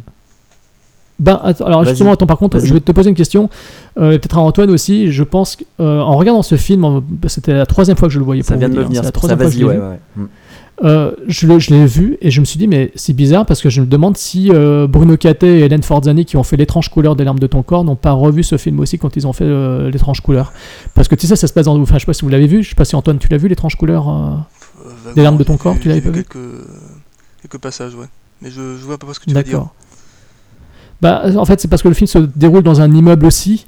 Et je trouve que la description des personnages dans cet immeuble, évidemment, ça rappelle Polanski, ça rappelle Rosemary's Baby, ça rappelle beaucoup de le cinéma de Polanski, le locataire, tout ça. On est carrément dans du Polanski. Euh, mais j'ai beaucoup pensé aux travaux de Kate Forzani et ça m'a amusé de, de, de, penser à ce film euh, pendant tout mon revisionnage du Parfum d'Adam en noir. Voilà, donc c'est un film qui est très beau esthétiquement. Euh, l'actrice, je la trouve vraiment remarquable. Euh, je trouve que l'actrice est très très bien. Euh, surtout qu'elle donne beaucoup de son physique et de sa personne. hein. Elle est quand même très mal menée dans le film, ce qui n'est pas évident. C'est un rôle quand même très difficile. Et puis c'est un film qui voilà qui ménage pas son spectateur dans sa, dernière ligne droite, on va dire. Sauf qu'il faut attendre effectivement les 20 dernières minutes pour être un peu sous le choc de plusieurs scènes, notamment ce final grand guignol qui est assez gore quoi. Euh, mais il faut euh, effectivement se taper euh, une heure et quart de psychanalyse euh, jusque là ce qui n'est pas forcément le plus évident pour le spectateur. Donc c'est un film quand même pas évident, c'est un film très intéressant, c'est un film à part, je trouve. Donc c'est un film fascinant et à part dans, la, dans le genre jalesque. Euh, voilà, au même titre que Léor, mais de, qui était un autre Ah, Giallo aussi, ouais. euh, euh, très très très bizarroïde, mais très très beau et peut-être même encore plus beau visuellement. Tu l'as vu toi, Anthony euh, Léor Oui, oui, oui. Je, je me demande si tu n'en avais pas parlé avec Gilles Dacosta dans un podcast. Si, parce que semble, si, hein. si, en fait Je non, je l'avais je l'avais conseillé à conseillé, Gilles ouais, ouais. parce qu'il était fan de Hammer et il avait fait tout un dossier sur euh, sur Moonsteps, sur Léor, mais justement suite à euh, suite à ce que je lui avais conseillé. Et effectivement, Les Hormets est un film pareil, c'est un film très psychanalytique, Ah oui. euh, enfin, très, très, très psychanalytique, euh, mais par contre visuellement euh, monstrueux. Quoi. Mais alors, Donc, voilà. justement, alors, là, là m'est venu une euh, un éclair euh, de conneries ou de, de conneries ou de génie, enfin de conneries sûrement. En fait, je repense dans le film. Il nous pose le, il nous pose le vaudou au départ. D'accord J'essaie de, de, de- comprendre en fait comment est articulé le film. Il nous pose le, vaudou. Euh, un moment au tout début, souvenez-vous, elle arrive, elle se réveille pas pour aller au travail. Et ça lui arrive une deuxième fois, ça, cette histoire d'arriver, de, ne pas de ne pas se réveiller. Est-ce que dans l'histoire, ce moment-là, tout ce qu'on voit après, puisqu'on a un changement de couleur en fait à ce moment-là au niveau des pièces, etc., n'est pas euh, ce qu'elle rêve alors même qu'elle est à l'endroit où elle est à la fin du film Ouais, c'est possible. Parce que je me dis, en fait, au final, tous les gens qu'on voit à la fin, c'est des gens qu'on a pratiquement découverts au début, euh, donc euh, son entourage. Et ça expliquerait pourquoi on la voit là, quoi, en fait. Je- Et en fait, il y a vraiment une ch- un changement. Jérôme, il faudra que tu revoies, euh, si tu, si tu peux revoir, si tu peux me dire, toi, ce que tu en penses, mais je me dis peut-être que c'est ça, puisqu'en fait, il y a vraiment un changement euh, on passe, euh, on passe dans du, je crois qu'il y a du bleu, du vert, etc. Mais on passe vraiment dans une chromie qui est complètement différente tout le long du film jusqu'à la scène finale. Après euh, les deux moments de vie quotidienne entre guillemets qu'on a au départ. Et alors sinon, on nous aurait, pourquoi on nous aurait parlé du, du vaudou, etc. Et euh, le vaudou peut-être pour, hein. euh, voilà. Je me suis dit, euh, Je relirai les analyses du, du film. Euh, J'en avais lu une euh, juste avant de faire le podcast euh, dans un bouquin euh, alors si c'est ça, euh, si c'est ça pour le coup, faudra- je vais le revoir en fait pour essayer de. Tu devrais le faire voir à ta grande sœur aussi. Ouais. mais non, mais c'est vrai que c'est une, une analyse assez intéressante. Euh, J'avais pas du tout pensé comme ça. Moi, j'avais compris qu'effectivement, euh, euh, il y avait des choses qui étaient réelles et des choses qui étaient fantasmées et des choses qui ne l'étaient pas. Et que donc, il y avait bel et bien une machination autour du personnage principal. Voilà, pour moi, c'est la machination existe. Euh, oui, parce que juste, moi, j'ai pensé- jusque là, moi j'ai pensé qu'en fait il y avait machination rêve, machination rêve et tout ça, mais en fait je me demande s'il n'y a pas une coupure, qu'il y a, euh, elle se réveille pas vraiment en fait, parce qu'en fait quand elle, euh, en fait elle s'endort et quand elle se réveille c'est le rêve et après à la fin elle est à l'endroit où elle est quoi. D'accord, ouais, mais c'est pas con, hein, ça se trouve que c'est peut-être ça. hein. C'est peut-être pour ça justement qu'à la fin on a ce défilé de personnages qui ne devraient pas forcément être présents dans la, Non, ouais. dans la, dans la scène. hein. C'est vrai qu'il y a un côté un peu. Enfin, c'est vrai que le film, euh, de toute façon, il, joue beaucoup sur les changements de ton et tout, Ouais. avec une certaine lenteur, voilà ce qui est son défaut, mais, mais il surprend. euh, donc voilà. Et toi, Antoine, on t'a pas trop, je t'ai un peu, on t'a un peu coupé euh, t'as tout à l'heure. hein. Qu'est-ce que tu peux encore nous dire? Non, non, moi j'ai pas, j'ai pas forcément grand chose à ajouter. C'est vrai que moi j'étais, ouais, j'étais assez dérouté sur euh, certains points, ouais, sur la scène finale, ouais, où il y a des personnages qui, en effet, euh, devraient pas être là et pour cause. Hein, on raconte rien, mais voilà, c'est, voilà, c'est, vrai que j'ai, comment dire, il y a surtout le fait ouais, les, hallucinations de l'héroïne sont, sont, sont re- restent un mystère. C'est-à-dire que moi je veux bien, je bien qu'on essaie d'explorer le, le thème du vaudou, je veux bien qu'on essaie d'ex- d'explorer le thème des, des traumatismes d'enfance, mais ça aurait été sympa qu'à un moment ou à un autre ils se mettent d'accord en fait sur le truc. C'est-à-dire que soit, soit un seul, soit, soit un, un de ces aspects, soit, soit un autre, soit on explique quel rapport entre les deux, mais voilà, là, t'as l'impression qu'en fait, je sais pas, j'ai l'impression d'avoir été face à ces- certains ces, ces- films, euh, certains films italiens de cette époque l'étaient aussi, où le, le scénario a été écrit, euh, été remanié à la va-vite, ou a été réécrit euh, au fur et à mesure que des, idées. C'est vrai que voilà, c'est, je pense que c'est là qui m'a perdu en fait. C'est-à-dire que j'ai peut-être ma faute, hein, j'ai peut-être essayé de chercher une explication rationnelle dans un, dans un film qui n'était pas censé en avoir, mais c'est là, là où je pense que le, film pêche un peu en fait, plus que dans son rythme, plus que dans son dans, dans son interprétation ou même son esthétique en fait. Ouais, c'est pour ça que moi je, je- je- j'en reste à me dire que si l'explication c'est je pose le vaudou pour expliquer en fait que euh, après il y a ça qui rentre en ligne de compte du, du fait qu'elle se réveille pas, là effectivement je comprends bien mieux le truc, mais après c'est peut-être pas du tout ça. Donc c'est ça peut marcher comme ça. Donc, euh, nos chers auditeurs, si jamais vous, euh, vous aimez les films lents, regardez-le. Dites-nous, on a essayé de pas de pas justement spoiler le- la fin, euh, voilà, pour laisser libre cours au visionnage, quoi. Surtout que voilà, c'est un Jalo. Bon, beaucoup de Jalo de l'époque aussi étaient quand même assez relativement lents. Hein. C'est pas le premier à l'être, mais celui-ci, il l'est quand même vraiment particulièrement. Ouais, c'est peut-être son principal. non, mais. Mrs. Ward, Mais par voilà. exemple, tu vois, c'est alors là pour le coup, c'est tu, tu faisais le parallèle bon, je- tout à l'heure, mais euh, là par contre, du coup, on est quand même plus dans un truc rythmé, etc. Donc c'est plus facile à voir, par exemple. Lequel tu dis Euh, C'était quoi les, les, les étranges vices de Mrs. Ward Je sais plus comment il s'appelle déjà. C'est Ah oui, oui, non, mais là, non, mais là, on est dans les vis- Jalo de de- les Jalo de Sergio Ouais. Martino. Ça, c'est euh, vraiment, vraiment très très façon, bien. les Jalo de. Ah oui, non, mais bien sûr. En plus de ça, voilà, il y a Edwige Fenech aussi. Ah, euh, j'ai pas parlé, sont j'ai pas parlé de ça, mais la musique est, est juste. euh, j'aime beaucoup la musique. La petite rythme. Ah oui, etc. du parfum. Oui. Dans le parfum. Oui, oui. Le- le- tu parles du parfum Oui, du parfum, pardon, excusez-moi, oui, oui.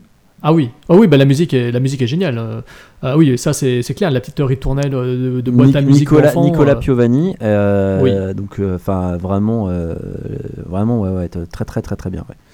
Euh, D'ailleurs, et je vous conseille, puisque là on est dans le moment des petits conseils, euh, dans les petits, euh, dans- on va dire dans les, euh, dans les dans les morceaux sympas en fait.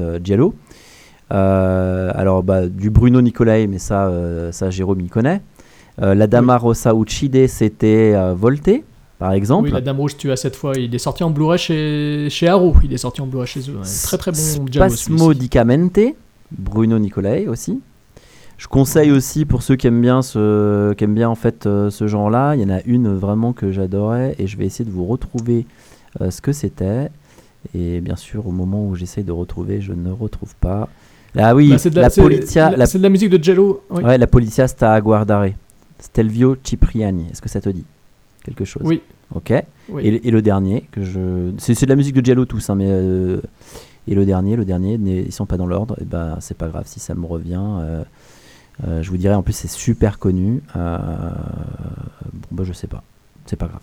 Les Goblins, euh, ouais, Suspiria, les, connu, ouais, ouais. Suspiria, les Goblins. Non mais bien sûr, non mais ça, Jérôme, je pensais, je pensais pas, je pensais pas du tout à ça, mais je pensais à un truc. euh, un truc connu, mais là tu vois, je tombe sur euh, ma playlist Jello parce que j'adore, j'adore les playlists Jello. Mais euh, Bah là, t'as été servi parce que la musique du film, mais pour le coup, c'est super. elle, est vraiment super. obsédante. Elle est super. Elle est vraiment. euh, je sais même pas pourquoi j'ai oublié d'en parler tout à l'heure parce que euh, euh, j'aurais pu en fait arrêter le film et juste écouter la musique. En fait, moi, c'est le genre d'ambiance que que j'adore. Donc donc voilà. Ouais, Il y a un travail sur le son, sur les passages stridents. Il y a un travail sur la petite ritournelle, bah, comme le fait euh, souvent euh, Argento dans ses films. hein, la petite Mhm. musique, euh, petite mélodie enfantine qui revient de temps en temps de façon obsédante. Il y a vraiment un, un gros travail orchestral et des fois, des fois très minimaliste et tout. Donc je trouve que la musique est vraiment réussie. C'est peut-être avec le côté graphique du film ce qu'il y a le mieux dans le film. C'est-à-dire que si, à la rigueur, c'est un film qui peut se regarder, se regarder comme on regarde une toile ou comme on regarde un film de Terrence Malick. hein. C'est des, des derniers Terrence Malick qui sont particulièrement chiants à regarder. Par contre, ils sont toujours très très beaux à visionner. C'est très très beau, c'est de très bel ouvrage, il y a une très belle composition de plans. Et le parfum d'Adam en noir euh, ne démérite pas euh, à ce niveau-là. C'est un film qui se regarde euh, à voilà, sur, le plan, euh, sur le plan visuel et le plan euh, auditif. quoi. Après, sur le plan de l'histoire, c'est une autre affaire. Voilà, c'est ça le problème. C'est vrai. Que peux-tu ajouter, Antoine? Euh, sur ce point-là, pas grand... sur ce point-là, pas grand-chose. Je pense qu'on a, on a un peu fait le tour là pour l'instant. C'est voilà. c'est- Veux-tu lancer un appel d'urgence? Ah, c'est malin, on appelle un ami, Oh, on appelle d'urgence. ouais.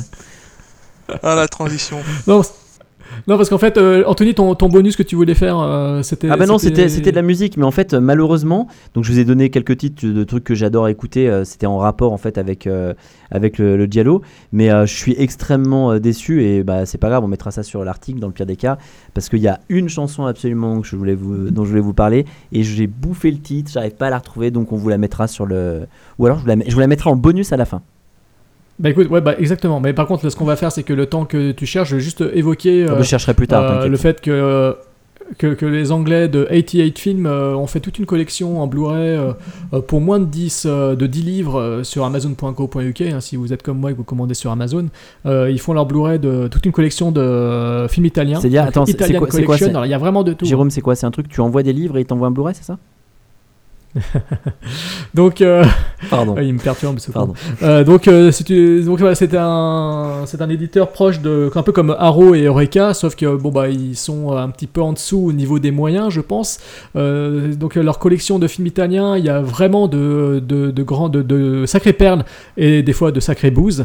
Euh, ils ont, ils font vraiment tout. Hein. Il y a- moi, pour l'instant, je crois que leur édition, euh, leur collection doit être à 40, euh, une bonne quarantaine de titres euh, en, haute, définition, mais c'est les seuls sur le coup.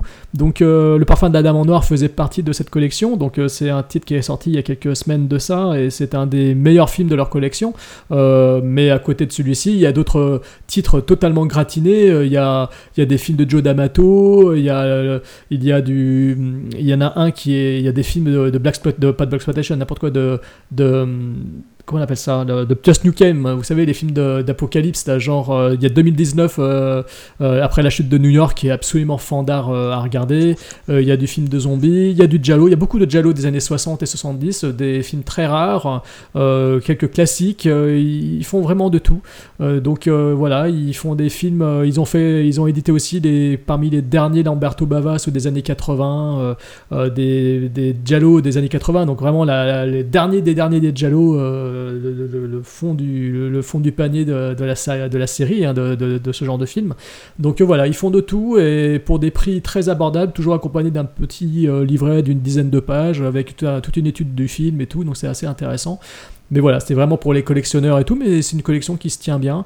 Euh, voilà, donc c'est un bon éditeur et qui en parallèle fait aussi une collection. Et voilà, parce qu'au début, en fait, euh, Tony le sait, au début, et Antoine ne le sait pas, c'est qu'on voulait faire un, enfin, je voulais faire un déplacement spécial slasher années 80, euh, parce que voilà, euh, 88 Film euh, édite aussi une collection euh, slasher euh, collection qui est absolument géniale. Et ils ont vraiment plein de titres euh, dans cette collection et ils ont notamment édité euh, House on Soror- Sorority Row, qui est un des fleurons du slasher euh, du début des années 80 80 et que j'ai découvert enfin parce que je connaissais que le remake euh, avec euh, tout un casting de jeunes actrices euh, des années 2000. Mais je connaissais que le remake et j'avais jamais vu le film original. Et bah putain, euh, ouais, vraiment pas mal quoi. Vraiment très bon ce, film original. Il est édité chez eux en Blu-ray, je vous le conseille. C'est vraiment, il est vraiment très bien, surtout qu'il est, il est très très abordable au niveau de son prix euh, en Blu-ray. Il y a les sous-titres anglais, ça faut le souligner aussi. euh, ils le faisaient pas jusqu'à présent sur leurs titres anglophones. euh, ils mettaient les sous-titres anglais que sur leurs titres euh, italiens, sur la collection italienne. Mais depuis quelques temps, euh, je pense que peut-être à force de se prendre euh, réflexions sur Facebook et Twitter, euh, bah, leur collection, euh, leur nouveau titre commence enfin à avoir les sous-titres anglais. Donc ça c'est cool parce que pour ceux qui, comme nous, sont peut-être pas trop euh, faciles à la comprenette de l'anglais euh, parlé, Comme mais par contre à la lecture ça passe mieux. Enfin comme moi, Non, pardon. Comme moi, parce que moi j'arrive plus à le lire euh, facilement Oui, qu'à oui. l'écouter. Bah, comme comme donc, euh, donc voilà, je, je suis plutôt content de voir que leur collection de slasher se voit enfin mise avec des sous-titres. Et donc voilà, je vous conseille franchement House on Sorority Row, dont déjà la jaquette, l'affiche est juste magnifique. elle est super belle, super belle, super érotique, super sexy. Et voilà, c'est un film de, de camp de, comment de, conf- de, de sororité euh, étudiante avec un tueur en série euh, dont on ne voit pas l'identité. Il y a tout un mystère autour, euh, évidemment. Et comme dans le film, comme dans le remake, il y a une histoire de prank. Euh, qui n'ont pas fait par monsieur, comment il s'appelle déjà, monsieur Guillotot Ouais, c'est ça, ouais, qui guillotin, les- guillotin, je crois. Comme guillotine, mais voilà. avec euh, sans le. Voilà. Voilà, donc c'est pas lui qui est à l'origine du prank, mais, euh, mais voilà, donc euh, le, film est assez astucieux, assez malin, il est très généreux euh, en scène de meurtre, et puis le boogeyman a un look sur la partie finale qui est assez sympathique, assez effrayant, donc le film est très rythmé, je me suis pas du tout emmerdé, j'étais surpris justement par sa qualité, et je trouve qu'en plus même au niveau graphique, au niveau pictural et tout, il y a de... c'est un film qui a pas un grand budget, c'est un film qui avait pas beaucoup bénéficié d'énormément de moyens, mais par contre, bah putain, il a de la gueule, quoi, ça a vraiment de la gueule, et les actrices sont très très bonnes, donc c'est vrai que le film a fait ça a fait succès, ça a fait qu'il est devenu, il fait partie des fleurons du genre, et c'est aussi le film qui a inspiré évidemment euh, Souviens-toi l'été dernier et, d'autres films de ce style, quoi. Donc, euh, donc voilà. Donc merci 88 Film encore une fois. Euh, Les, Anglais, ils- voilà, chez nous on a le chat qui fume et on a Blackout Vidéo. Blackout Vidéo, je fais un petit aparté dessus parce que c'est eux qui ont édité en Blu-ray Miracle Mile, appel d'urgence donc de Steve de Jarnat dont va nous parler justement Antoine. Transition, c'est génial. Donc, ouais. Je suis le roi de la transition. Ah ouais, non, c'est magnifique. Donc, Miracle Mile, donc, euh, sorti en France en janvier 90, 31 janvier 90, il était sorti en mai 89 en, aux États-Unis, il avait été projeté pour la première fois en septembre 88 au Canada. Alors le- les dates sont, assez importantes dans la mesure où ben, le contexte de, sortie du film va pas mal influer en fait sur le- sur, l'histoire. C'est un film qui est réalisé par Steve Jarnat, qui est un réalisateur bon, qui a une carrière monstrueuse, il a fait surtout de la télé. En fait, il a réalisé quelques épisodes de séries télé, il a fait quelques téléfilms également. Avant Appel d'urgence, il avait en 87 réalisé un post-apo assez, assez bizarroïde qui s'appelait Cherry 2000. Voilà, qui est un nanar assez, intéressant, on va dire. Je sais pas si j'ai le temps de raconter l'histoire, mais c'est faut s'imaginer une espèce de mélange en fait entre Judge Dredd, Mad Max et Monique avec Albert Dupontel. En fait, c'est l'histoire d'un type qui va parcourir un- des États-Unis dévastés pour essayer juste de récupérer les pièces qui vont lui permettre de réparer euh, son sa poupée gonflable. En fait, hein. il n'y a pas d'autre pas d'autre mot. C'est une espèce d'androïde euh, d'androïde euh, conçu dans un monde où les femmes ont disparu, on ne sait pas pourquoi. Voilà, et où les hommes ont décidé de créer des, espèces de des, des des robots donc dont les Cherry 2000 qui font ce que font les femmes visiblement dans le monde merveilleux de ce de, de Steve Jarnat, à savoir la cuisine, la vaisselle et les galipettes. Voilà, c'est aussi simple que ça. voilà, c'est un c'est un film alors, qui a surtout surtout comme euh, comme intérêt de de montrer Melanie Griffiths dans un rôle assez euh, contre-emploi, on va dire. voilà. Et qui va surtout permettre un peu de préparer la transition avec le film euh, qui, nous, qui nous occupe, vu que bah, là on s'éloigne un peu du. Ça n'a pas forcément s'éloigner ni du thème ni du traitement, on va dire. À la fois dans le thème de l'apocalypse nucléaire et dans celui du, second degré sous-jacent. Donc à la distribution, on retrouve notamment euh, Anthony Edwards, qui, euh, alors que ceux qui, ceux qui connaissent, euh, ceux qui se souviennent de Top Gun, par exemple, se souviennent du personnage de Goose. Par exemple, s'il a, il a sorti ce film peu de temps, peu temps après. Alors là, il faut s'imaginer Goose sans moustache. Voilà. Et pour les exemples plus récents, en fait, Anthony Edwards, c'est aussi lui qui jouait le rôle du, du Dr Green dans Urgence. Donc là, faut vous imaginer le Dr Green sans moustache et sans calvitie également. Voilà. Il joue. voilà. Là, il joue un certain un, type un peu nerd sur les bords, un certain Harry Washlow qui euh, rencontre la femme de sa vie dans un dans, dans un dans un comment ça s'appelle dans un musée qui ressemble un peu à un trap touriste quelque part à Los Angeles. Ça commence un peu comme une bluette. C'est c'est un peu le un peu le même début de film que que que la main droite du diable finalement, hein, c'est tu t'a- t'attends une espèce de, de- de- de truc un peu fleur bleue sur euh, deux, deux jeunes gens qui se qui qui forcent le destin en plein en plein en plein Los Angeles à la fin des années 80 et tout. Sauf que bah, le destin s'en mêle une fois de plus et le, destin qui était sympa au début va s'avérer être une sacrée euh, sa- sa- sacrée enfoirée euh, par la suite. Donc ils sont censés se retrouver le soir, le, destin s'en mêle sous le sous la forme d'un pigeon qui fait sauter les plombs de l'hôtel où dort Harry et ce qui fait qu'il se réveille beaucoup trop tard pour, euh, pour aller la, chercher. Donc il arrive, il arrive au restaurant trois heures plus tard. Elle n'est pas là, elle est partie furax, vous en doutez. Il essaie de l'appeler, il lui laisse un message, le téléphone sonne et là qu'est-ce qui se passe? Et ben c'est pas J au bout du fil, c'est un type qui lui annonce ni plus ni moins que la, guerre nucléaire va commencer qu'une attaque va, partir. On ne sait pas pourquoi ni comment, d'ailleurs à aucun moment les Russes seront mentionnés. Voilà, on, sait qu'on était à Los Angeles, donc on se doute que les Américains vont, être un peu mêlés plus ou moins à l'affaire. On ne sait absolument pas quelle, euh, quelle autre puissance ils ont, ils provoqué. Tout ce qu'il sait, c'est qu'il a une heure pour, euh, retrouver Julie, une heure pour se mettre à l'abri, et la, suite du film va vraiment jouer sur le thème du qu'est-ce que vous feriez-vous si la fin du monde était dans, quelques minutes seulement? Le principal enjeu du film va être, euh, là on rejoint le, parfum de la Noir, c'est de savoir euh, si, où est le fantasme ou la réalité.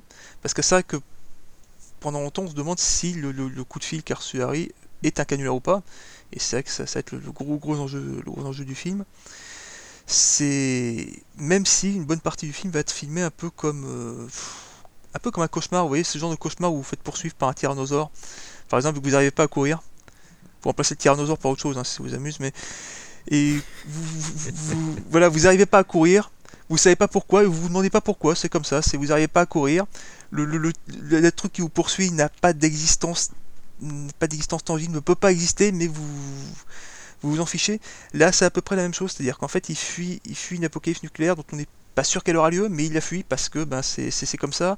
On ne sait pas pourquoi elle aurait lieu, ni comment, ni, ni, ni, ni pourquoi fuir à une heure en hélicoptère pouvait, pourrait changer quoi que ce soit. Tout ce qu'il sait, c'est que voilà, il cherche, il cherche Julie à travers Los Angeles qui est assez loin du Los Angeles des cartes postales qu'on- qu'on voit d'ordinaire. Là, il n'y a pas. C'est Los Angeles, euh, Los Angeles d'en bas. C'est un peu comme si on faisait un film sur Paris et puis qu'on se contentait de filmer le 18e en fait.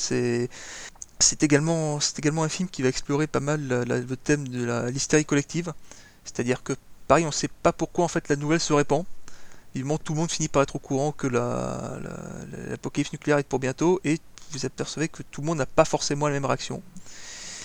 Voilà, et le tout débouchant sur un final qui, ouais, c'est un- qui assez déroutant. J'ai pas forcément, pas forcément le raconter, raconter plus que ça, mais j'ai trouvé à la fois beau et terrible en fait. Tout simple, et c'est qui est un peu à l'image du film.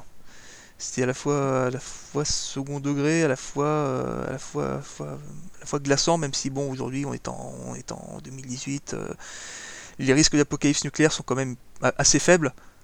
Bon, quelques-uns peut-être euh, un peu loin, mais bon, une heure de portée des missiles, on s'en fout. Voilà. Tu, tu parles des missiles américains, c'est ça Non, nord-coréens. des missiles nord-coréens. Les Américains, on risque pas grand-chose en principe, mais c'est vrai que bon, les nord-coréens. Oui, mais enfin bon, regardé, il en y a- fait, y a- y regardé, y a- dans, dans le pire des cas, c'est l'Espagne qui prend. Donc, euh, comme dirait l'autre, on passe Oui, en vacances ailleurs, il n'y a pas de problème. Voilà, nous on risque rien, mais c'est. Voilà, c'est un final qui est un peu. à, à- à l'image du film, en fait. C'est-à-dire qu'en fait, tout semble logique, mais rien fait vraiment sens. En fait, si, si, si, si vous voyez ce que je veux dire, c'est. Ça commence comme une comédie, une comédie romantique, ça se termine comme un. co- co- co- ça se continue comme un, comme un film catastrophe. Et ça se termine comme, euh, bah, comme pas grand chose que j'ai pu voir en fait. euh, par, et Dieu sait que pourtant les films bizarres j'en ai vu. voilà, je sais pas vous si vous avez euh, quelle, euh, quelle analyse vous en avez eu, mais. Ah bah, très, très clairement, euh, je veux dire, on, est, enfin, on va laisser la parole à Jérôme. Bah écoutez, c'est un, c'est un film. Alors, Je peux pas dire du mal de Steve de Jarnat parce que euh, il me souhaite mon anniversaire sur Facebook chaque année. Ok. Donc je dis merci Steve parce qu'il est plutôt cool. Euh, c'est un film que je, dont je connaissais que la réputation. hein. C'est un film chez nous, en France, il est sorti qu'en vidéo et tout, euh, en VHS à l'époque. Euh, J'avais jamais pu le voir. Euh, donc je n'ai pu le découvrir que grâce à Blackout qui ont fait une édition Blu-ray qui est juste très très belle. En plus agrémenté pour les premiers qui ont eu la chance comme moi de le commander sur leur site. Euh, agrémenté des visuels faits par un, artiste peintre très connu aux États-Unis qui a fait donc des visuels fabuleux pour le film pour pour le travail pour le réalisateur et tout, il avait fait quelques dessins représentatifs des scènes clés du film et euh, je les mettrai certainement aussi en lien avec l'article parce que c'est du très très beau travail et c'est totalement à l'image du film. Donc euh, c'est un film que j'ai découvert grâce en, en- Blu-ray donc Euh, et c'est un film qui est très perturbant. Je trouve que c'est un film qui alors ça commence comme le After Hours de Martin Scorsese. Vous savez, avec Griffin Dune, Rosanna Arquette, tout ça, où euh, euh, Griffin Dune se retrouve euh, embarqué dans New York toute, une nuit durant, une nuit d'insomnie quelque part. On n'est pas loin du série Nord pour une nuit blanche aussi de John Landis avec Jeff Goldblum. Voilà, des personnages qui sont d'un coup projetés dans un, dans un maelstrom de personnages complètement qui sortent de l'ordinaire, des gens perturbés, des gens sympathiques, des gens qui le sont moins, des gens dangereux ou pas. Et tout ça, par contre, sous le coup d'une menace d'apocalypse nucléaire qui va arriver ou pas, on ne sait pas. Donc le film euh, commence comme ça de façon euh, très douce, très euh, bluette, comme il disait, sentimentale, façon fin des années 80-90, on n'est pas loin du Pretty Woman. Petite bluette peut-être toute mignonne, portée par un joli duo d'acteurs, même si j'ai jamais été fan de Mare, Mare Winningham qui joue le rôle principal féminin, j'ai jamais trouvé à mon goût cette jeune femme, j'ai toujours eu un blocage avec cette actrice, Euh, mais elle est parfaite dans le rôle pourtant, elle est vraiment parfaite, elle a un petit côté ingénu, un peu faux folle et tout, donc ce qui fait que la romance est très crédible, je trouve que le couple est très crédible. Moi je, crois, j'ai cru vraiment à leur rencontre et à leur... euh, cet amour naissant qui démarre comme ça, Euh, ce qui fait que quand le rendez-vous est manqué, ça me fait chier pour le personnage, et après, ben, je passe le reste du film à espérer qu'il arrive à la retrouver, sachant qu'il y a un potentiel danger qui pointe.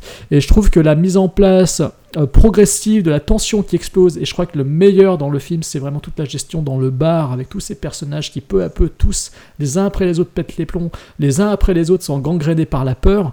Euh, je trouve ça très fascinant et très bien interprété, surtout qu'il y a beaucoup d'acteurs connus qui jouent dans, cette, euh, dans ce passage-là. hein. Il y a des acteurs très cultes des années 80 qu'on voit dans, ce, dans, ce, dans cette scène-là, dans ce passage-là.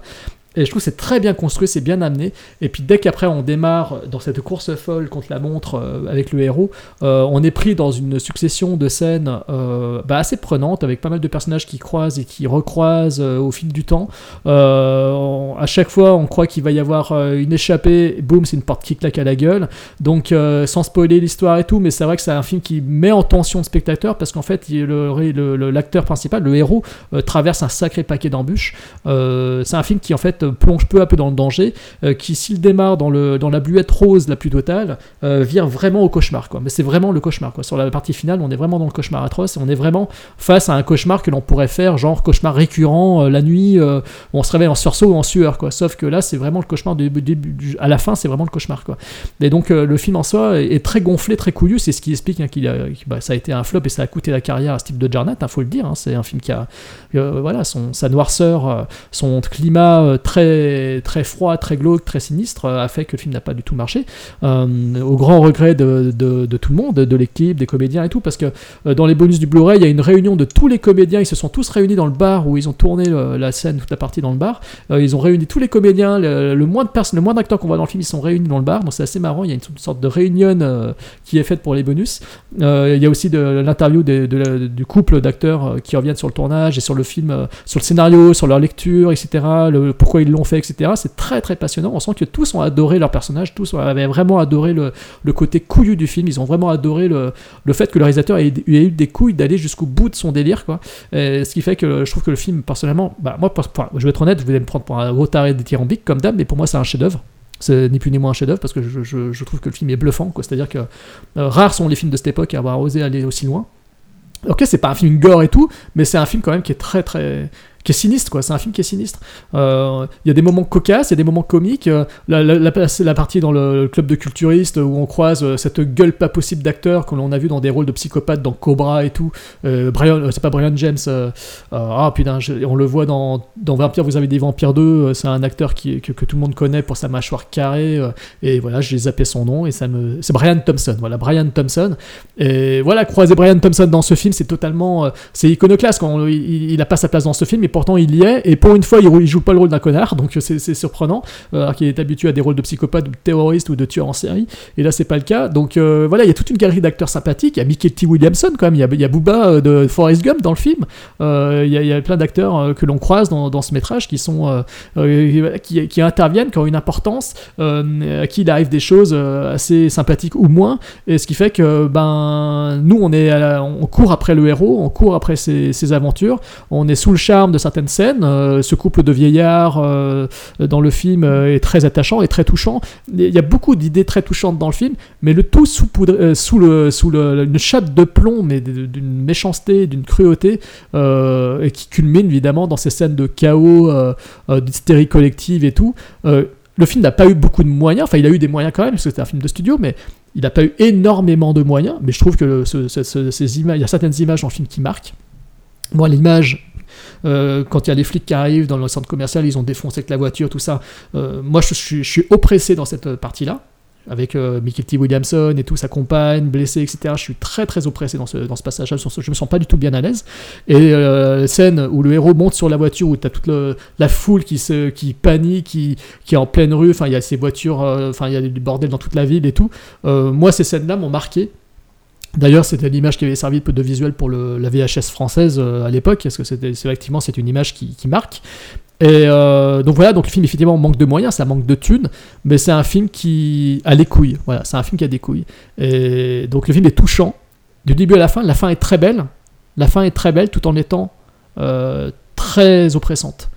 Mais c'est très beau en même temps. Donc c'est un réalisateur qui à manier la luminosité et la noirceur. Parce que la fin, franchement, bah, c'est une belle fin. C'est une super belle fin. Et effectivement, c'est la fin parfaite, comme dit Anthony Edwards, c'était la fin qu'il fallait à ce film. Et elle est parfaite, mais ça a coûté la carrière du réalisateur. Donc c'est couillu. Je trouve ce film gonflé et couillu. Et pour ça, pour moi, c'est un chef-d'œuvre. Bon, bah, vous Voilà. avez entendu Jérôme dithyrambique euh, sur, sur ce film, euh, comme d'habitude, euh, qui est capable d'encenser le, le plus grand des nanars et, et de s'engosser. Bon, là, par contre, je rejoins Jérôme, mais pas sur le côté chef-d'œuvre. Mais film culte, oui, carrément. Enfin, C'est-à-dire que faut avoir les couilles d'arriver et de d'aller là où en fait on n'a pas envie d'aller, où le spectateur n'a pas envie d'aller.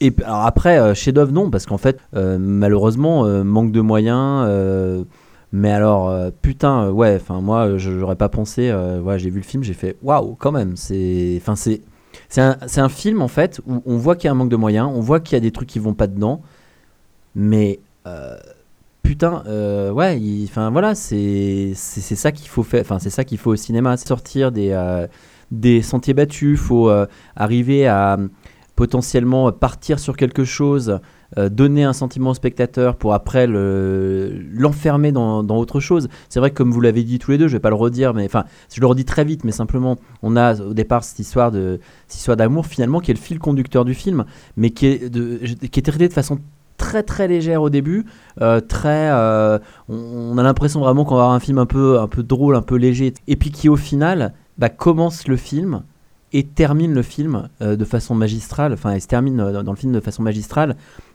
Donc pour moi, c'est une vraie belle love story qui, sous fond en fait de menaces nucléaires, etc., euh, qui permet en fait d'avoir une, une, une galerie de personnages dont les réactions, comme disait tout à l'heure Antoine, euh, fort justement, euh, sont très différentes, même si on a des réactions extrêmement violentes de la part de, de, beaucoup par rapport en fait à l'annonce que comme quoi il y a potentiellement des, des missiles nucléaires qui vont, qui vont leur tomber dessus. Mais ouais, c'est tellement, tellement dommage que, bah, que c'est pas marché.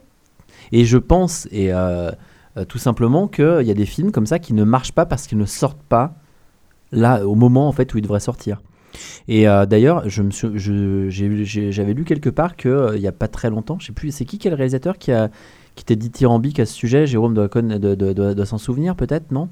Ça te dit rien? J'avais lu euh, qu'il y avait eu un. Joe, Joe Dante, je crois que c'est Joe Dante qui a, qui a- qui a dit que c'était un chef-d'œuvre, il me semble. hein. Je veux pas dire de conneries. Hein. Bon, ils sont nombreux à le plébisciter, de toute façon. C'est un film qui est devenu culte. hein. Donc, euh, il y a beaucoup de réalisateurs connus d'aujourd'hui qui le mettent dans, le, dans leur top. Voilà, hein. j'enlève juste le, le côté chef-d'œuvre dans le sens, euh, pour moi, chef-d'œuvre, ça, ça, ça nécessite derrière, en fait, on va dire aussi un, potentiellement un côté esthétique, aussi un côté de réalisation peut-être plus poussé, etc.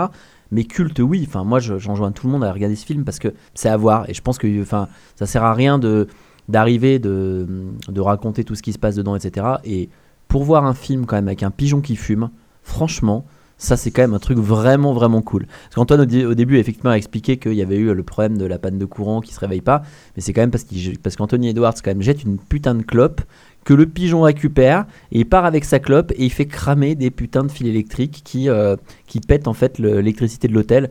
Donc rien que quand j'ai vu ça, j'ai fait bravo. Alors là j'ai voulu crier au chef-d'œuvre et puis après je me suis dit bah non je suis pas Jérôme, hein, je suis pas Evie la donc euh, ouais. Mais voilà, franchement très belle découverte. Non, mais ça commence comme une comédie, pour être honnête. C'est vrai que ça commence. C'est un film qui surprend. Ça. Si tu sais pas de quoi ça parle, tu te dis, ouais, ça commence comme une comédie bluette et tout. Tu te dis, bon, qu'est-ce qu'il a voulu nous faire Le voir début, moi, honnêtement, euh, je me suis dit putain, déjà que je me suis tapé un film lent et chiant, et là maintenant je vais me taper, euh, je vais me taper un film, euh, une comédie mais ringarde, parce qu'en plus au début on le voit, ils ont l'air ringards et tout, et en fait. Il y a du saxophone en a- plus, je crois. Il fait de ah la bah oui, voilà, ce je pense euh, que je pense qu'il y en a qui auraient adoré parce qu'il y a du sax. Mais du coup, en fait, c'est ça qui est dingue, c'est que je me dis c'est ringard, je, je les aime pas, etc. Et après, je tombe amoureux de leur couple.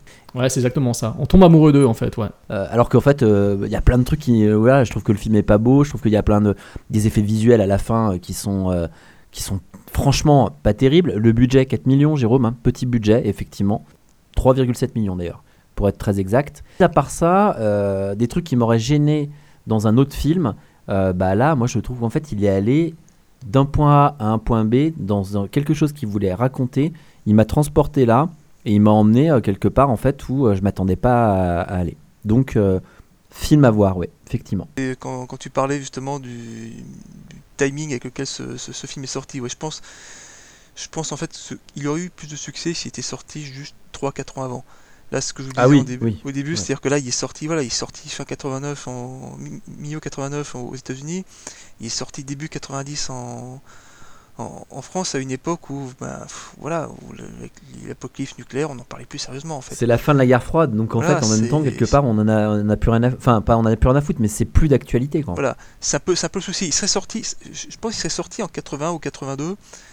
Il y aurait eu plus de, plus de succès. Alors c'est vrai que maintenant c'est, un film qui a un peu un statut, euh, un statut, j'allais dire culte entre guillemets, mais qui a comme sa, sa base de fans. hein. On parlait justement je crois que c'est Jérôme qui parlait justement du- d'une réunion avec tous les acteurs du, film dans le, dans le, dans le restaurant euh, qu'on voit au début. Il faut savoir que le restaurant en, lui-même existe. euh, existait réellement, il, il a fermé à la fin des années 90 je crois, et il sert encore de, de lieu de tournage ou même carrément de lieu de pèlerinage pour, pour, pour les fans du film.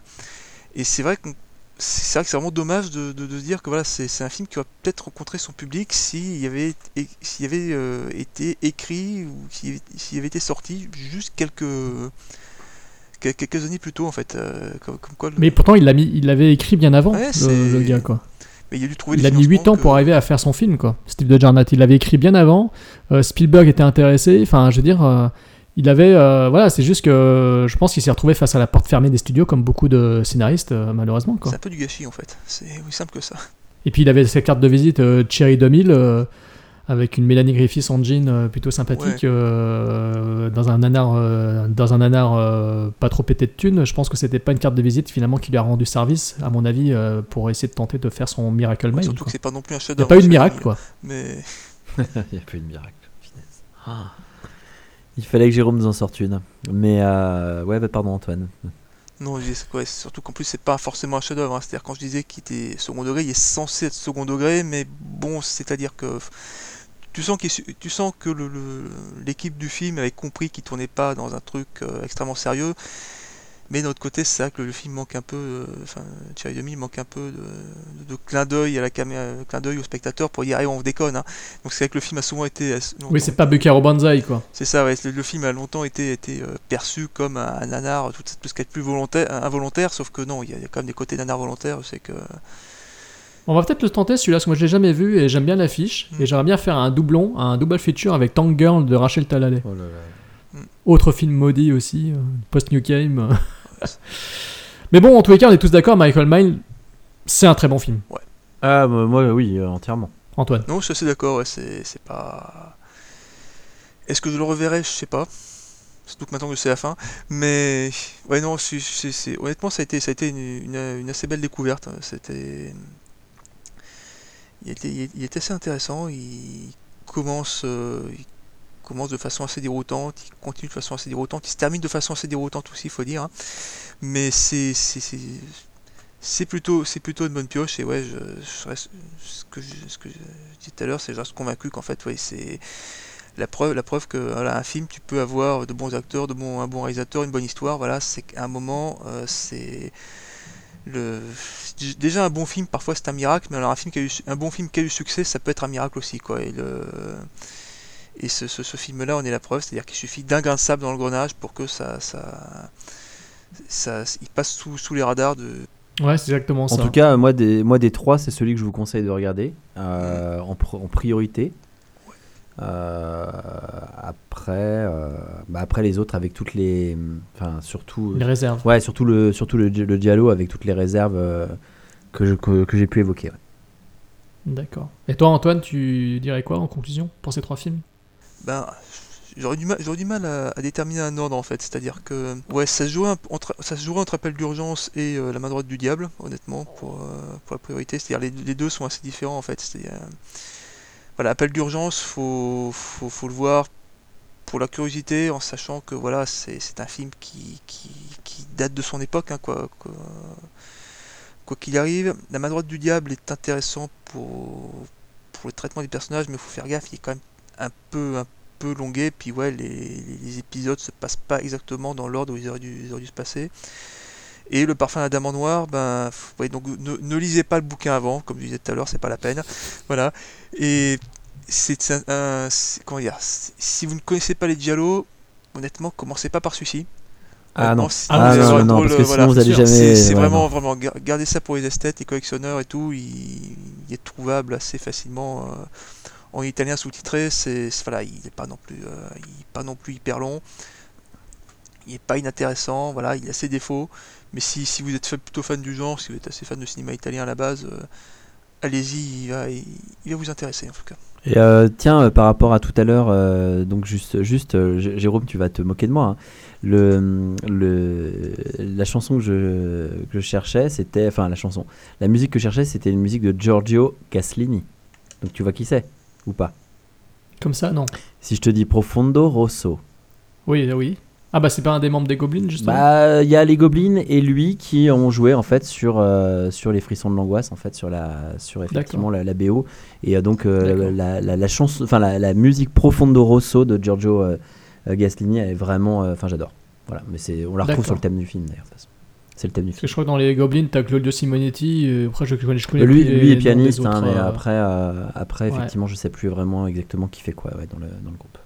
parce que les, les membres du groupe, j'ai oublié leur nom pour les autres. Voilà, c'était juste pour le petit. Donc euh, récemment euh, est sorti en Blu-ray un film qui s'appelle Better Watch Out, mais en français ils l'ont traduit par Watch Out, euh, qui fait écho à un film qui a été présenté sur Netflix, qui est le dernier film de Mac G, le réalisateur de Charlie's Angels 1 et 2, et de Target, et de Terminator Salv- 4 euh, Salvation, si je me rappelle bien.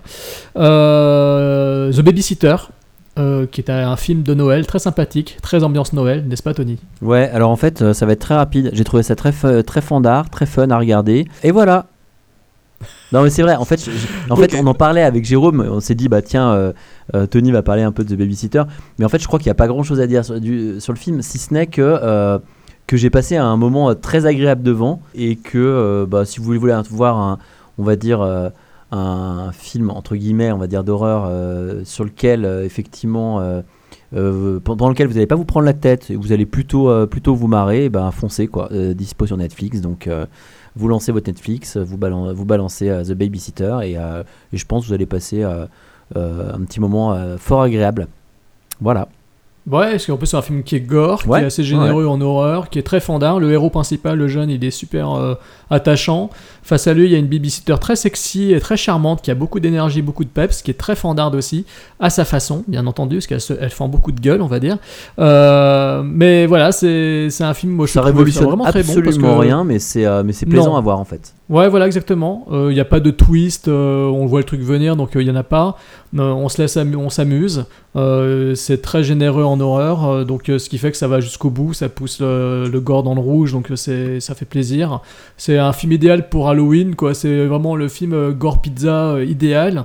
Euh, c'est très très fun, sexy, rythmé, on s'ennuie pas, ça dure moins d'une heure et demie, donc c'est, moi j'ai trouvé ça très très sympa. Franchement, j'ai trouvé ça sympa. Ça, ça pète pas plus haut que son cul, ça, ça n'a aucune prétention, ça ne se veut pas film d'auteur, ça ne veut pas faire un discours sur les grandes écoles de vétérinaires comme le- ce putain de grave de merde de Julia Ducorneau, excusez-moi. Non, non, non, Jérôme, Euh, Jérôme, Jérôme, je, je- je vais t'arrêter deux secondes. Arrête d'insulter les euh, Oui, acteurs, réalisateurs, etc. Réalisatrices, Oui, oui, pardonnez-moi, excusez-moi, messieurs, dames, excusez-moi. Euh, J'ai tellement une aversion. Non, mais un peu, un peu de respect parce que euh, je veux dire, ce sont potentiellement des confrères à toi et donc tu dois effectivement, tu leur dois le respect. Je leur dois le respect.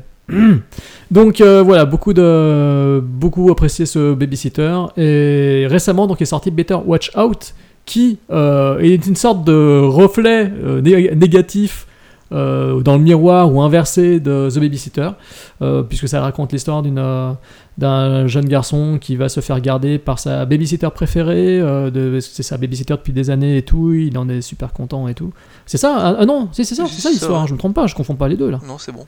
à peu de choses près hein.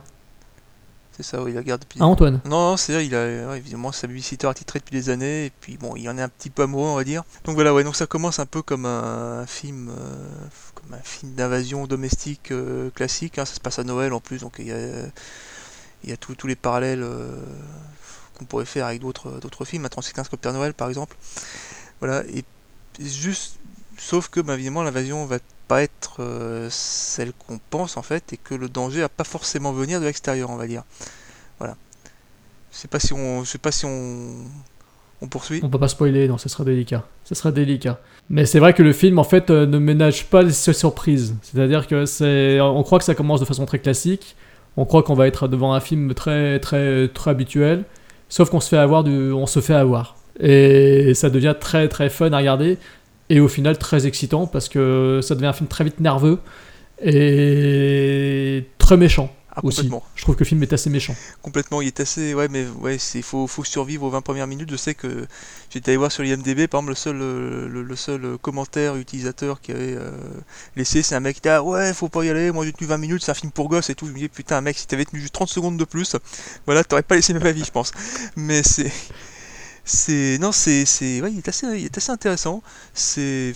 Ouais, c'est une espèce de, de- d'anti-maman, j'ai raté l'avion. Il y a quelques, quelques, quelques parallèles d'ailleurs faits avec ce, film. euh, tout au long du, du métrage, c'est faut pas y aller en pensant qu'on va voir un, énième film de Noël. En fait, c'est beaucoup plus beaucoup plus original et beaucoup beaucoup plus intelligent. Ouais, beaucoup plus intelligent que ça en fait.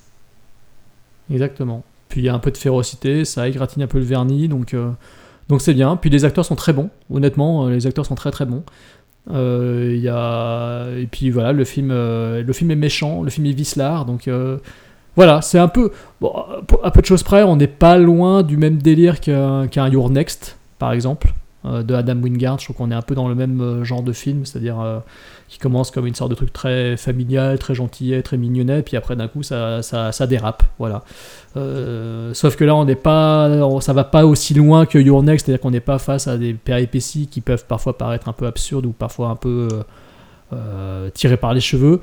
Euh, mais c'est un film qui voilà, qui garde des surprises, qui amuse, qui effraie et qui donc tient le bon bout du début à la fin. Donc franchement, c'est une c'est une très très bonne surprise. Voilà, c'est une très très bonne surprise. Et comme il y avait justement The Babysitter qui était disponible sur Netflix récemment, je m'étais dit que Better Watch Out euh, pouvait faire un très bon complément de programme pour ceux qui avaient vu The Babysitter et qui avaient beaucoup aimé The Babysitter parce que Better Watch Out est un très bon complément euh, à ce film. Voilà.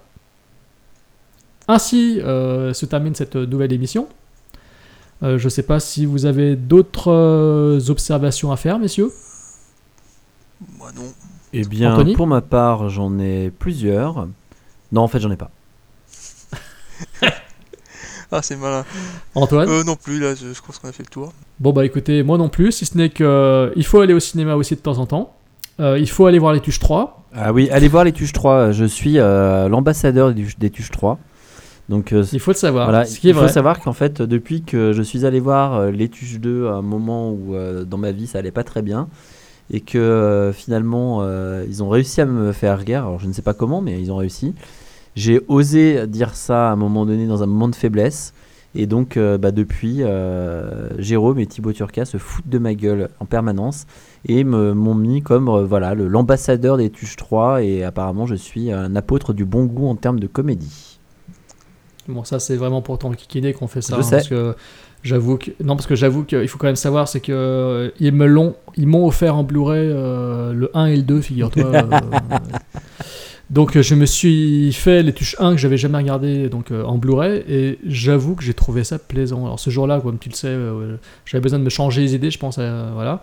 Bah, j'ai trouvé ça agréable à regarder. C'est con, alors c'est moche, c'est hideux visuellement comme 90% des comédies françaises. Mais j'ai trouvé ça tellement dans le délire que c'est passé comme une lettre à la poche. J'ai pas forcément ri, mais j'ai voilà. J'avoue que j'ai pris plaisir devant. Je n'ose pas encore regarder le deuxième parce que je sais que j'avais souffert au cinéma. Ah bah, ouais, Non, ouais. Mais par contre, il est prévu qu'on aille voir le troisième épisode des Tuches. Il est prévu qu'on aille le voir avec Thibaut et Anthony Darche. Attends, il sort, il sort- il sort- il sort le Euh, combien? Bah, il sortira en tout cas pour l'anniversaire de Thibaut Turca. Oui, non, mais ça, Il euh, sort pas mer- il sort mercredi prochain, je crois. Putain. Voilà. Donc euh, je sais qu'on ira le voir dans le week-end parce qu'ils seront chez moi pour, euh, pour leur nouveau film, parce qu'ils tournent un nouveau, ils ont tourné un nouveau long métrage, on en reviendra plus tard, on n'en parle pas maintenant tout de suite, on en parlera plus tard. Euh, Thibaut Turca et Nicolas Vert ont tourné leur deuxième long métrage. Voilà, donc ils viennent pour tourner quelques scènes additionnelles et tout dans la région, et ils vont faire une escale chez moi, et on ira donc au cinéma voir Les Tuches 3. Et ben, et ben voilà, c'est- voilà, il me sans moi. Merci. Merci. Euh, autre chose aussi, euh, en Blu-ray collector, alors un coffret euh, plutôt très beau, très chouette. ils ont sorti le Darkman de Sam Raimi en haute définition avec les deux épisodes suivants qui étaient sortis pour le marché de la vidéo chez Universal. Darkman 2, Darkman 3. Darkman 2, le retour de Henry Durand et Darkman 3, Darkman Die Darkman. Et très beau coffret collector parce que ça inclut également euh, la bande dessinée euh, Darkman versus Ash versus Evil Dead. Donc euh, c'est une sorte de gros livre disque avec un énorme comic book au milieu et avec les trois films en Blu-ray plus un DVD collector. Euh, le tout pour 50 euros. C'est une édition euh, que vous pouvez trouver soit sur le site de l'éditeur euh, qui avait fait une campagne, euh, un crowdfunding pour financer leur, leur édition. Donc le résultat est franchement à de la gueule. C'est un très beau livre disque. voilà, puis le film de Sam Raimi, bah, il est culte, hein, Darkman. Moi je suis fan de Darkman. Aujourd'hui, évidemment, on a eu, les, on a eu ces Spider-Man, on a eu plein d'autres films et tout. mais voilà, pour l'époque, si on se remet dans le contexte, c'était un film visionnaire. Je pense que vous devez connaître Darkman, vous deux, hein, j'imagine. Je Oui. pas de. Oui, un peu.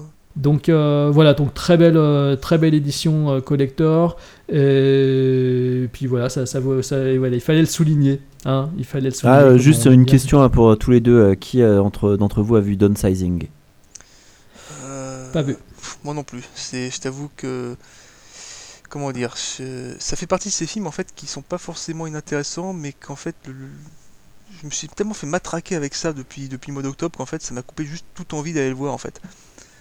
C'est-à-dire que depuis, cet automne, on a, des, des bandes annonces, on a des des teasers un peu partout. Moi, je sais que la semaine de sa sortie, j'ai pas pu regarder, j'ai pas pu, j'ai pas pu aller sur, pas pu regarder une vidéo sans avoir le le, le, le- le trailer. Ça, m'a, un peu, ça m'a un peu coupé mon, envie de le voir. Alors que bon, l'histoire est intéressante. Il y a Christophe Waltz en plus qui, sont mes critères, est un argument supplémentaire pour aller voir un film. Mais voilà, je, ça, fait, ça va faire partie des films que je vais peut-être aller voir un week-end où j'ai rien d'autre qui m'emballe et que, comme ça par curiosité. Et je sais absolument pas ce qu'il vaut en fait euh, en dehors. Je sais pas Ah bah moi je peux, je peux te le dire, hein, je l'ai vu. euh, très très Alors bonne idée. euh, mais alors ça part dans tous les sens. Pas très bien exploité au niveau de. Enfin, grosso modo, on arrive, on tombe sur des, des personnages, euh, des galeries de personnages, mais euh, finalement qui sont plus ou moins, euh, on va dire, évoqués. Après, on passe à une autre galerie, etc. Enfin, c'est un imbroglio. euh, c'est extrêmement bizarre. C'est très très mal fichu en termes de. euh, en termes de, scénario. C'est très con parce qu'en fait, euh, le- pitch est assez cool, le début est assez cool. Ça en fait une sorte de, film, on va dire, euh, qui à certains moments est un peu politique et en même temps euh, avec des messages un peu écologiques, avec. Mais en fait, il y a un peu trop, trop de choses, c'est un peu un fourre-tout. J'ai trouvé ça assez décevant, en fait. Voilà, c'est, j'étais assez, dé- assez déçu. C'était un peu ma crainte, moi, honnêtement, que, que le matraquage, euh, matraquage publicitaire vienne, va- masque justement le fait que, ben, voilà, les, les types n'étaient pas forcément hyper convaincus de leur produit, mais vu qu'il y avait Matt Damon, il fallait, fallait vendre, quoi. Ouais, ouais, mais ça, ça fait ça, ça, ça fait ça. C'est Matt Damon, une bonne idée, mais au final, euh, ouais, c'est, ouais, c'est vra- vraiment le truc à retenir, c'est mal, c'est mal, c'est vraiment mal fichu, quoi. Mais ça dure plus de deux heures. Ouais, c'est, très long, c'est très très long. C'est, c'est très long et en fait, si tu veux, il y a plein de choses en fait euh, qui auraient pu être. euh, en fait, il aurait pu rester sur juste certains aspects euh, qui étaient intéressants et en fait, il passe d'un aspect à un autre aspect. Enfin voilà, je- sans spoiler le truc, en- ça passe pas assez de temps sur les sujets intéressants et du coup, bah, ça navigue et en fait, on en sort avec euh, qu'est-ce que j'ai vu? Bah, Alors, Voilà. si vous n'avez pas aimé Downsizing, euh, par contre, sachez qu'à l'heure où vous écoutez ce podcast, notre euh, troisième court-métrage, Anthony et moi, doit être sur la toile. Il s'appelle Snap, avec deux P, donc on vous invite à le voir sur YouTube, parce qu'il est disponible depuis le 1er février. exactement, Voilà. c'est vrai. Donc, euh, Snap sur YouTube, SNA Et 2P. partagez-le, s'il vous plaît, partagez-le, parce qu'on a besoin d'un beaucoup de, beaucoup de vues, en fait. Parce qu'on a envie de pouvoir faire notre quatrième court-métrage à la fin de l'année. Et c'est là, et c'est là qu'on voit qu'on est vraiment fort en promo parce qu'on en parle complètement à la fin, en s'en souvenant au dernier moment. Euh, donc euh, bah, là, on voit que les, seuls les vrais iront le voir. Savent. Et seuls les vrais voilà, savent. seuls les vrais sauront. Voilà. Euh, sinon, euh, alors j'ai glissé Snap euh, juste avant de parler d'Insidious 4 que je suis, Oh punaise, mais, oh, mais- oh là là là Insidious 4, la dernière clé, qui est un film très intéressant. Euh, il participe euh, à l'histoire euh, de la saga, donc il n'y a pas de souci. C'est un film qui malheureusement euh, en- hanté par des jumpscares faciles, notamment dans ces deux premières deux premiers tiers, ça c'est dommage. Pourtant il y a une belle mise en ambiance, hein, une belle mise en ambiance. L'histoire est originale, le boogeyman est très très beau. Il n'est pas super bien mis en valeur malheureusement, mais graphiquement il dirait quelque chose de beau. Si ce n'est que dans Conjuring 2, j'avais un problème avec cette nonne sous forme de Marilyn Manson. Et je sais pas si c'est parce que je suis fan de métal, mais dans Insidious 4, ben, j'ai pensé à la mascotte de Iron Maiden. Quoi. Ah, J'ai pensé à Eddie de Iron À Eddie, Maiden. ouais. Mais par contre, euh, voilà, le concept du boogeyman à sa main dotée de clés, j'ai trouvé ça très réussi. L'idée est, très, est vraiment réussie. Le film réserve au niveau de la narration beaucoup de surprises. C'est qu'on, bah, un peu comme dans le parfum d'Adam en or, on ne sait jamais si on est dans le, dans le fantôme ou, dans- ou dans le réel. Donc euh, le film euh, mêle les deux réalités, ce qui fait qu'il est très intéressant à suivre. Il y a pas mal de twists, donc il est très fun. Il reste fun à ce niveau-là. Euh, il est juste euh, voilà, maladroit au niveau de sa gestion des scènes d'épouvante euh, dans les deux premières parties, dans la, dans la première heure en fait. Et dans la dernière demi-heure, euh, c'est plus rythmé, c'est plus réjouissant, on est plus dans le cauchemar, euh, euh, donc c'est plus sympa. Même si euh, dans la, dans la première heure, il y a deux passages qui euh, sont au niveau des bons moments de la franchise euh, Insidious de James Wan. Euh, il y a une très belle intro, je trouve. Euh, il y a une autre séquence qui est pas mal non plus dans le milieu du film, mais c'est vraiment dans son dernier tiers que ça devient plus sympatoche, euh, qu'on est plus voilà, dans le délire film de fantôme, et ça, ça y va à fond, ça matraque, ça matraque, ça matraque. Voilà, donc il y a de l'humour, comme d'hab, toujours. On retrouve Lin Shay, toujours aussi charmante. Le film est vraiment centré sur elle, donc elle est vraiment mise en avant dans le film. Une actrice très très sympathique, ça vous tout le monde le sait. Donc voilà, donc c'est un film qui est sympa, c'est un film à voir en salle parce que l'ambiance, tout ça, c'est un film à voir en salle dans de bonnes conditions parce que voilà, il faut évidemment éviter les projections. Et surtout avoir en salle aussi, euh, là vous aurez plus beaucoup de temps, mais Paddington 2 bien entendu, euh, voilà Alors, le, le coup oui. de cœur de Jérôme. euh, Oui, en- bah en- oui, Paddington Ah, je me 2, moque pas, hein, oui, pas- film familial. c'est pas. Tu l'as vu toi aussi finalement? Non, je l'ai pas vu, mais enfin, Ah. j'ai fa- j'ai failli aller le voir, ouais, effectivement. Bah, Paddington 2, euh, le film qu'on pourrait craindre quand on est un grand, euh, voilà, sauf que c'est un film qui prend pas les grands pour des andouilles, qui prend pas les enfants pour des andouilles, et c'est un film qui est porté par des comédiens qui sont à fond et qui s'éclatent. Euh, Brandon Gleeson en tête, Hugh Grant, génialissime, qui rattrape, euh, ben, c'était euh, Nicole Kidman, je crois, dans le premier, euh, mais qui était pas assez euh, haut en couleur, je trouvais. Ici, Hugh Grant est en haut en couleur, il est jusqu'à bah, jusqu'au générique de fin, hein, on le voit dans le générique de fin dans une chorégraphie de ouf, donc on sent qu'il s'est totalement lâché dans le film et il est hilarant. Donc euh, voilà, et l'ourson est tout mignon. L'histoire est vraiment fun à suivre, vraiment très drôle. Il y a des moments vraiment extrêmement drôles. Donc le film mérite vraiment ses hautes notes sur IMDb et sur le Metascore euh, critique parce que c'est vraiment un très très bon film. Et évidemment, c'est anglais, donc une comédie familiale anglaise euh, portée par de très bons comédiens qui se lâchent et par un, un ourson numérique qui est génial, Paddington, il est super bien fait. L'histoire est mignonne, donc les enfants vont se régaler et les adultes, bah, ils vont pas se faire chier, ils vont s'éclater, ça va les faire rire parce que c'est extrêmement fun à regarder. Et en plus, il y, y a plein de références à plein de films des années 80. Donc franchement, Paddington 2, bah ouais, putain, c'est de la bombe. Et voilà, et sur ce, donc euh, nous allons euh, vous euh, souhaiter une bonne matinée, journée, nuit, quand vous nous écoutez, dans votre lit, dans votre voiture, de partout.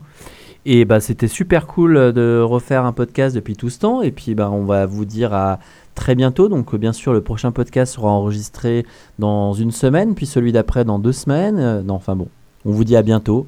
À plus Bah, tard. le prochain podcast sera ce- un podcast thématique. Euh, il sera enregistré euh, notamment avec notre ancien acolyte Fred de White Gunslinger. Exactement. Dans le courant du mois de février. On l'enregistrera dans le courant du mois de février. Voilà. À tout bientôt Salut. Salut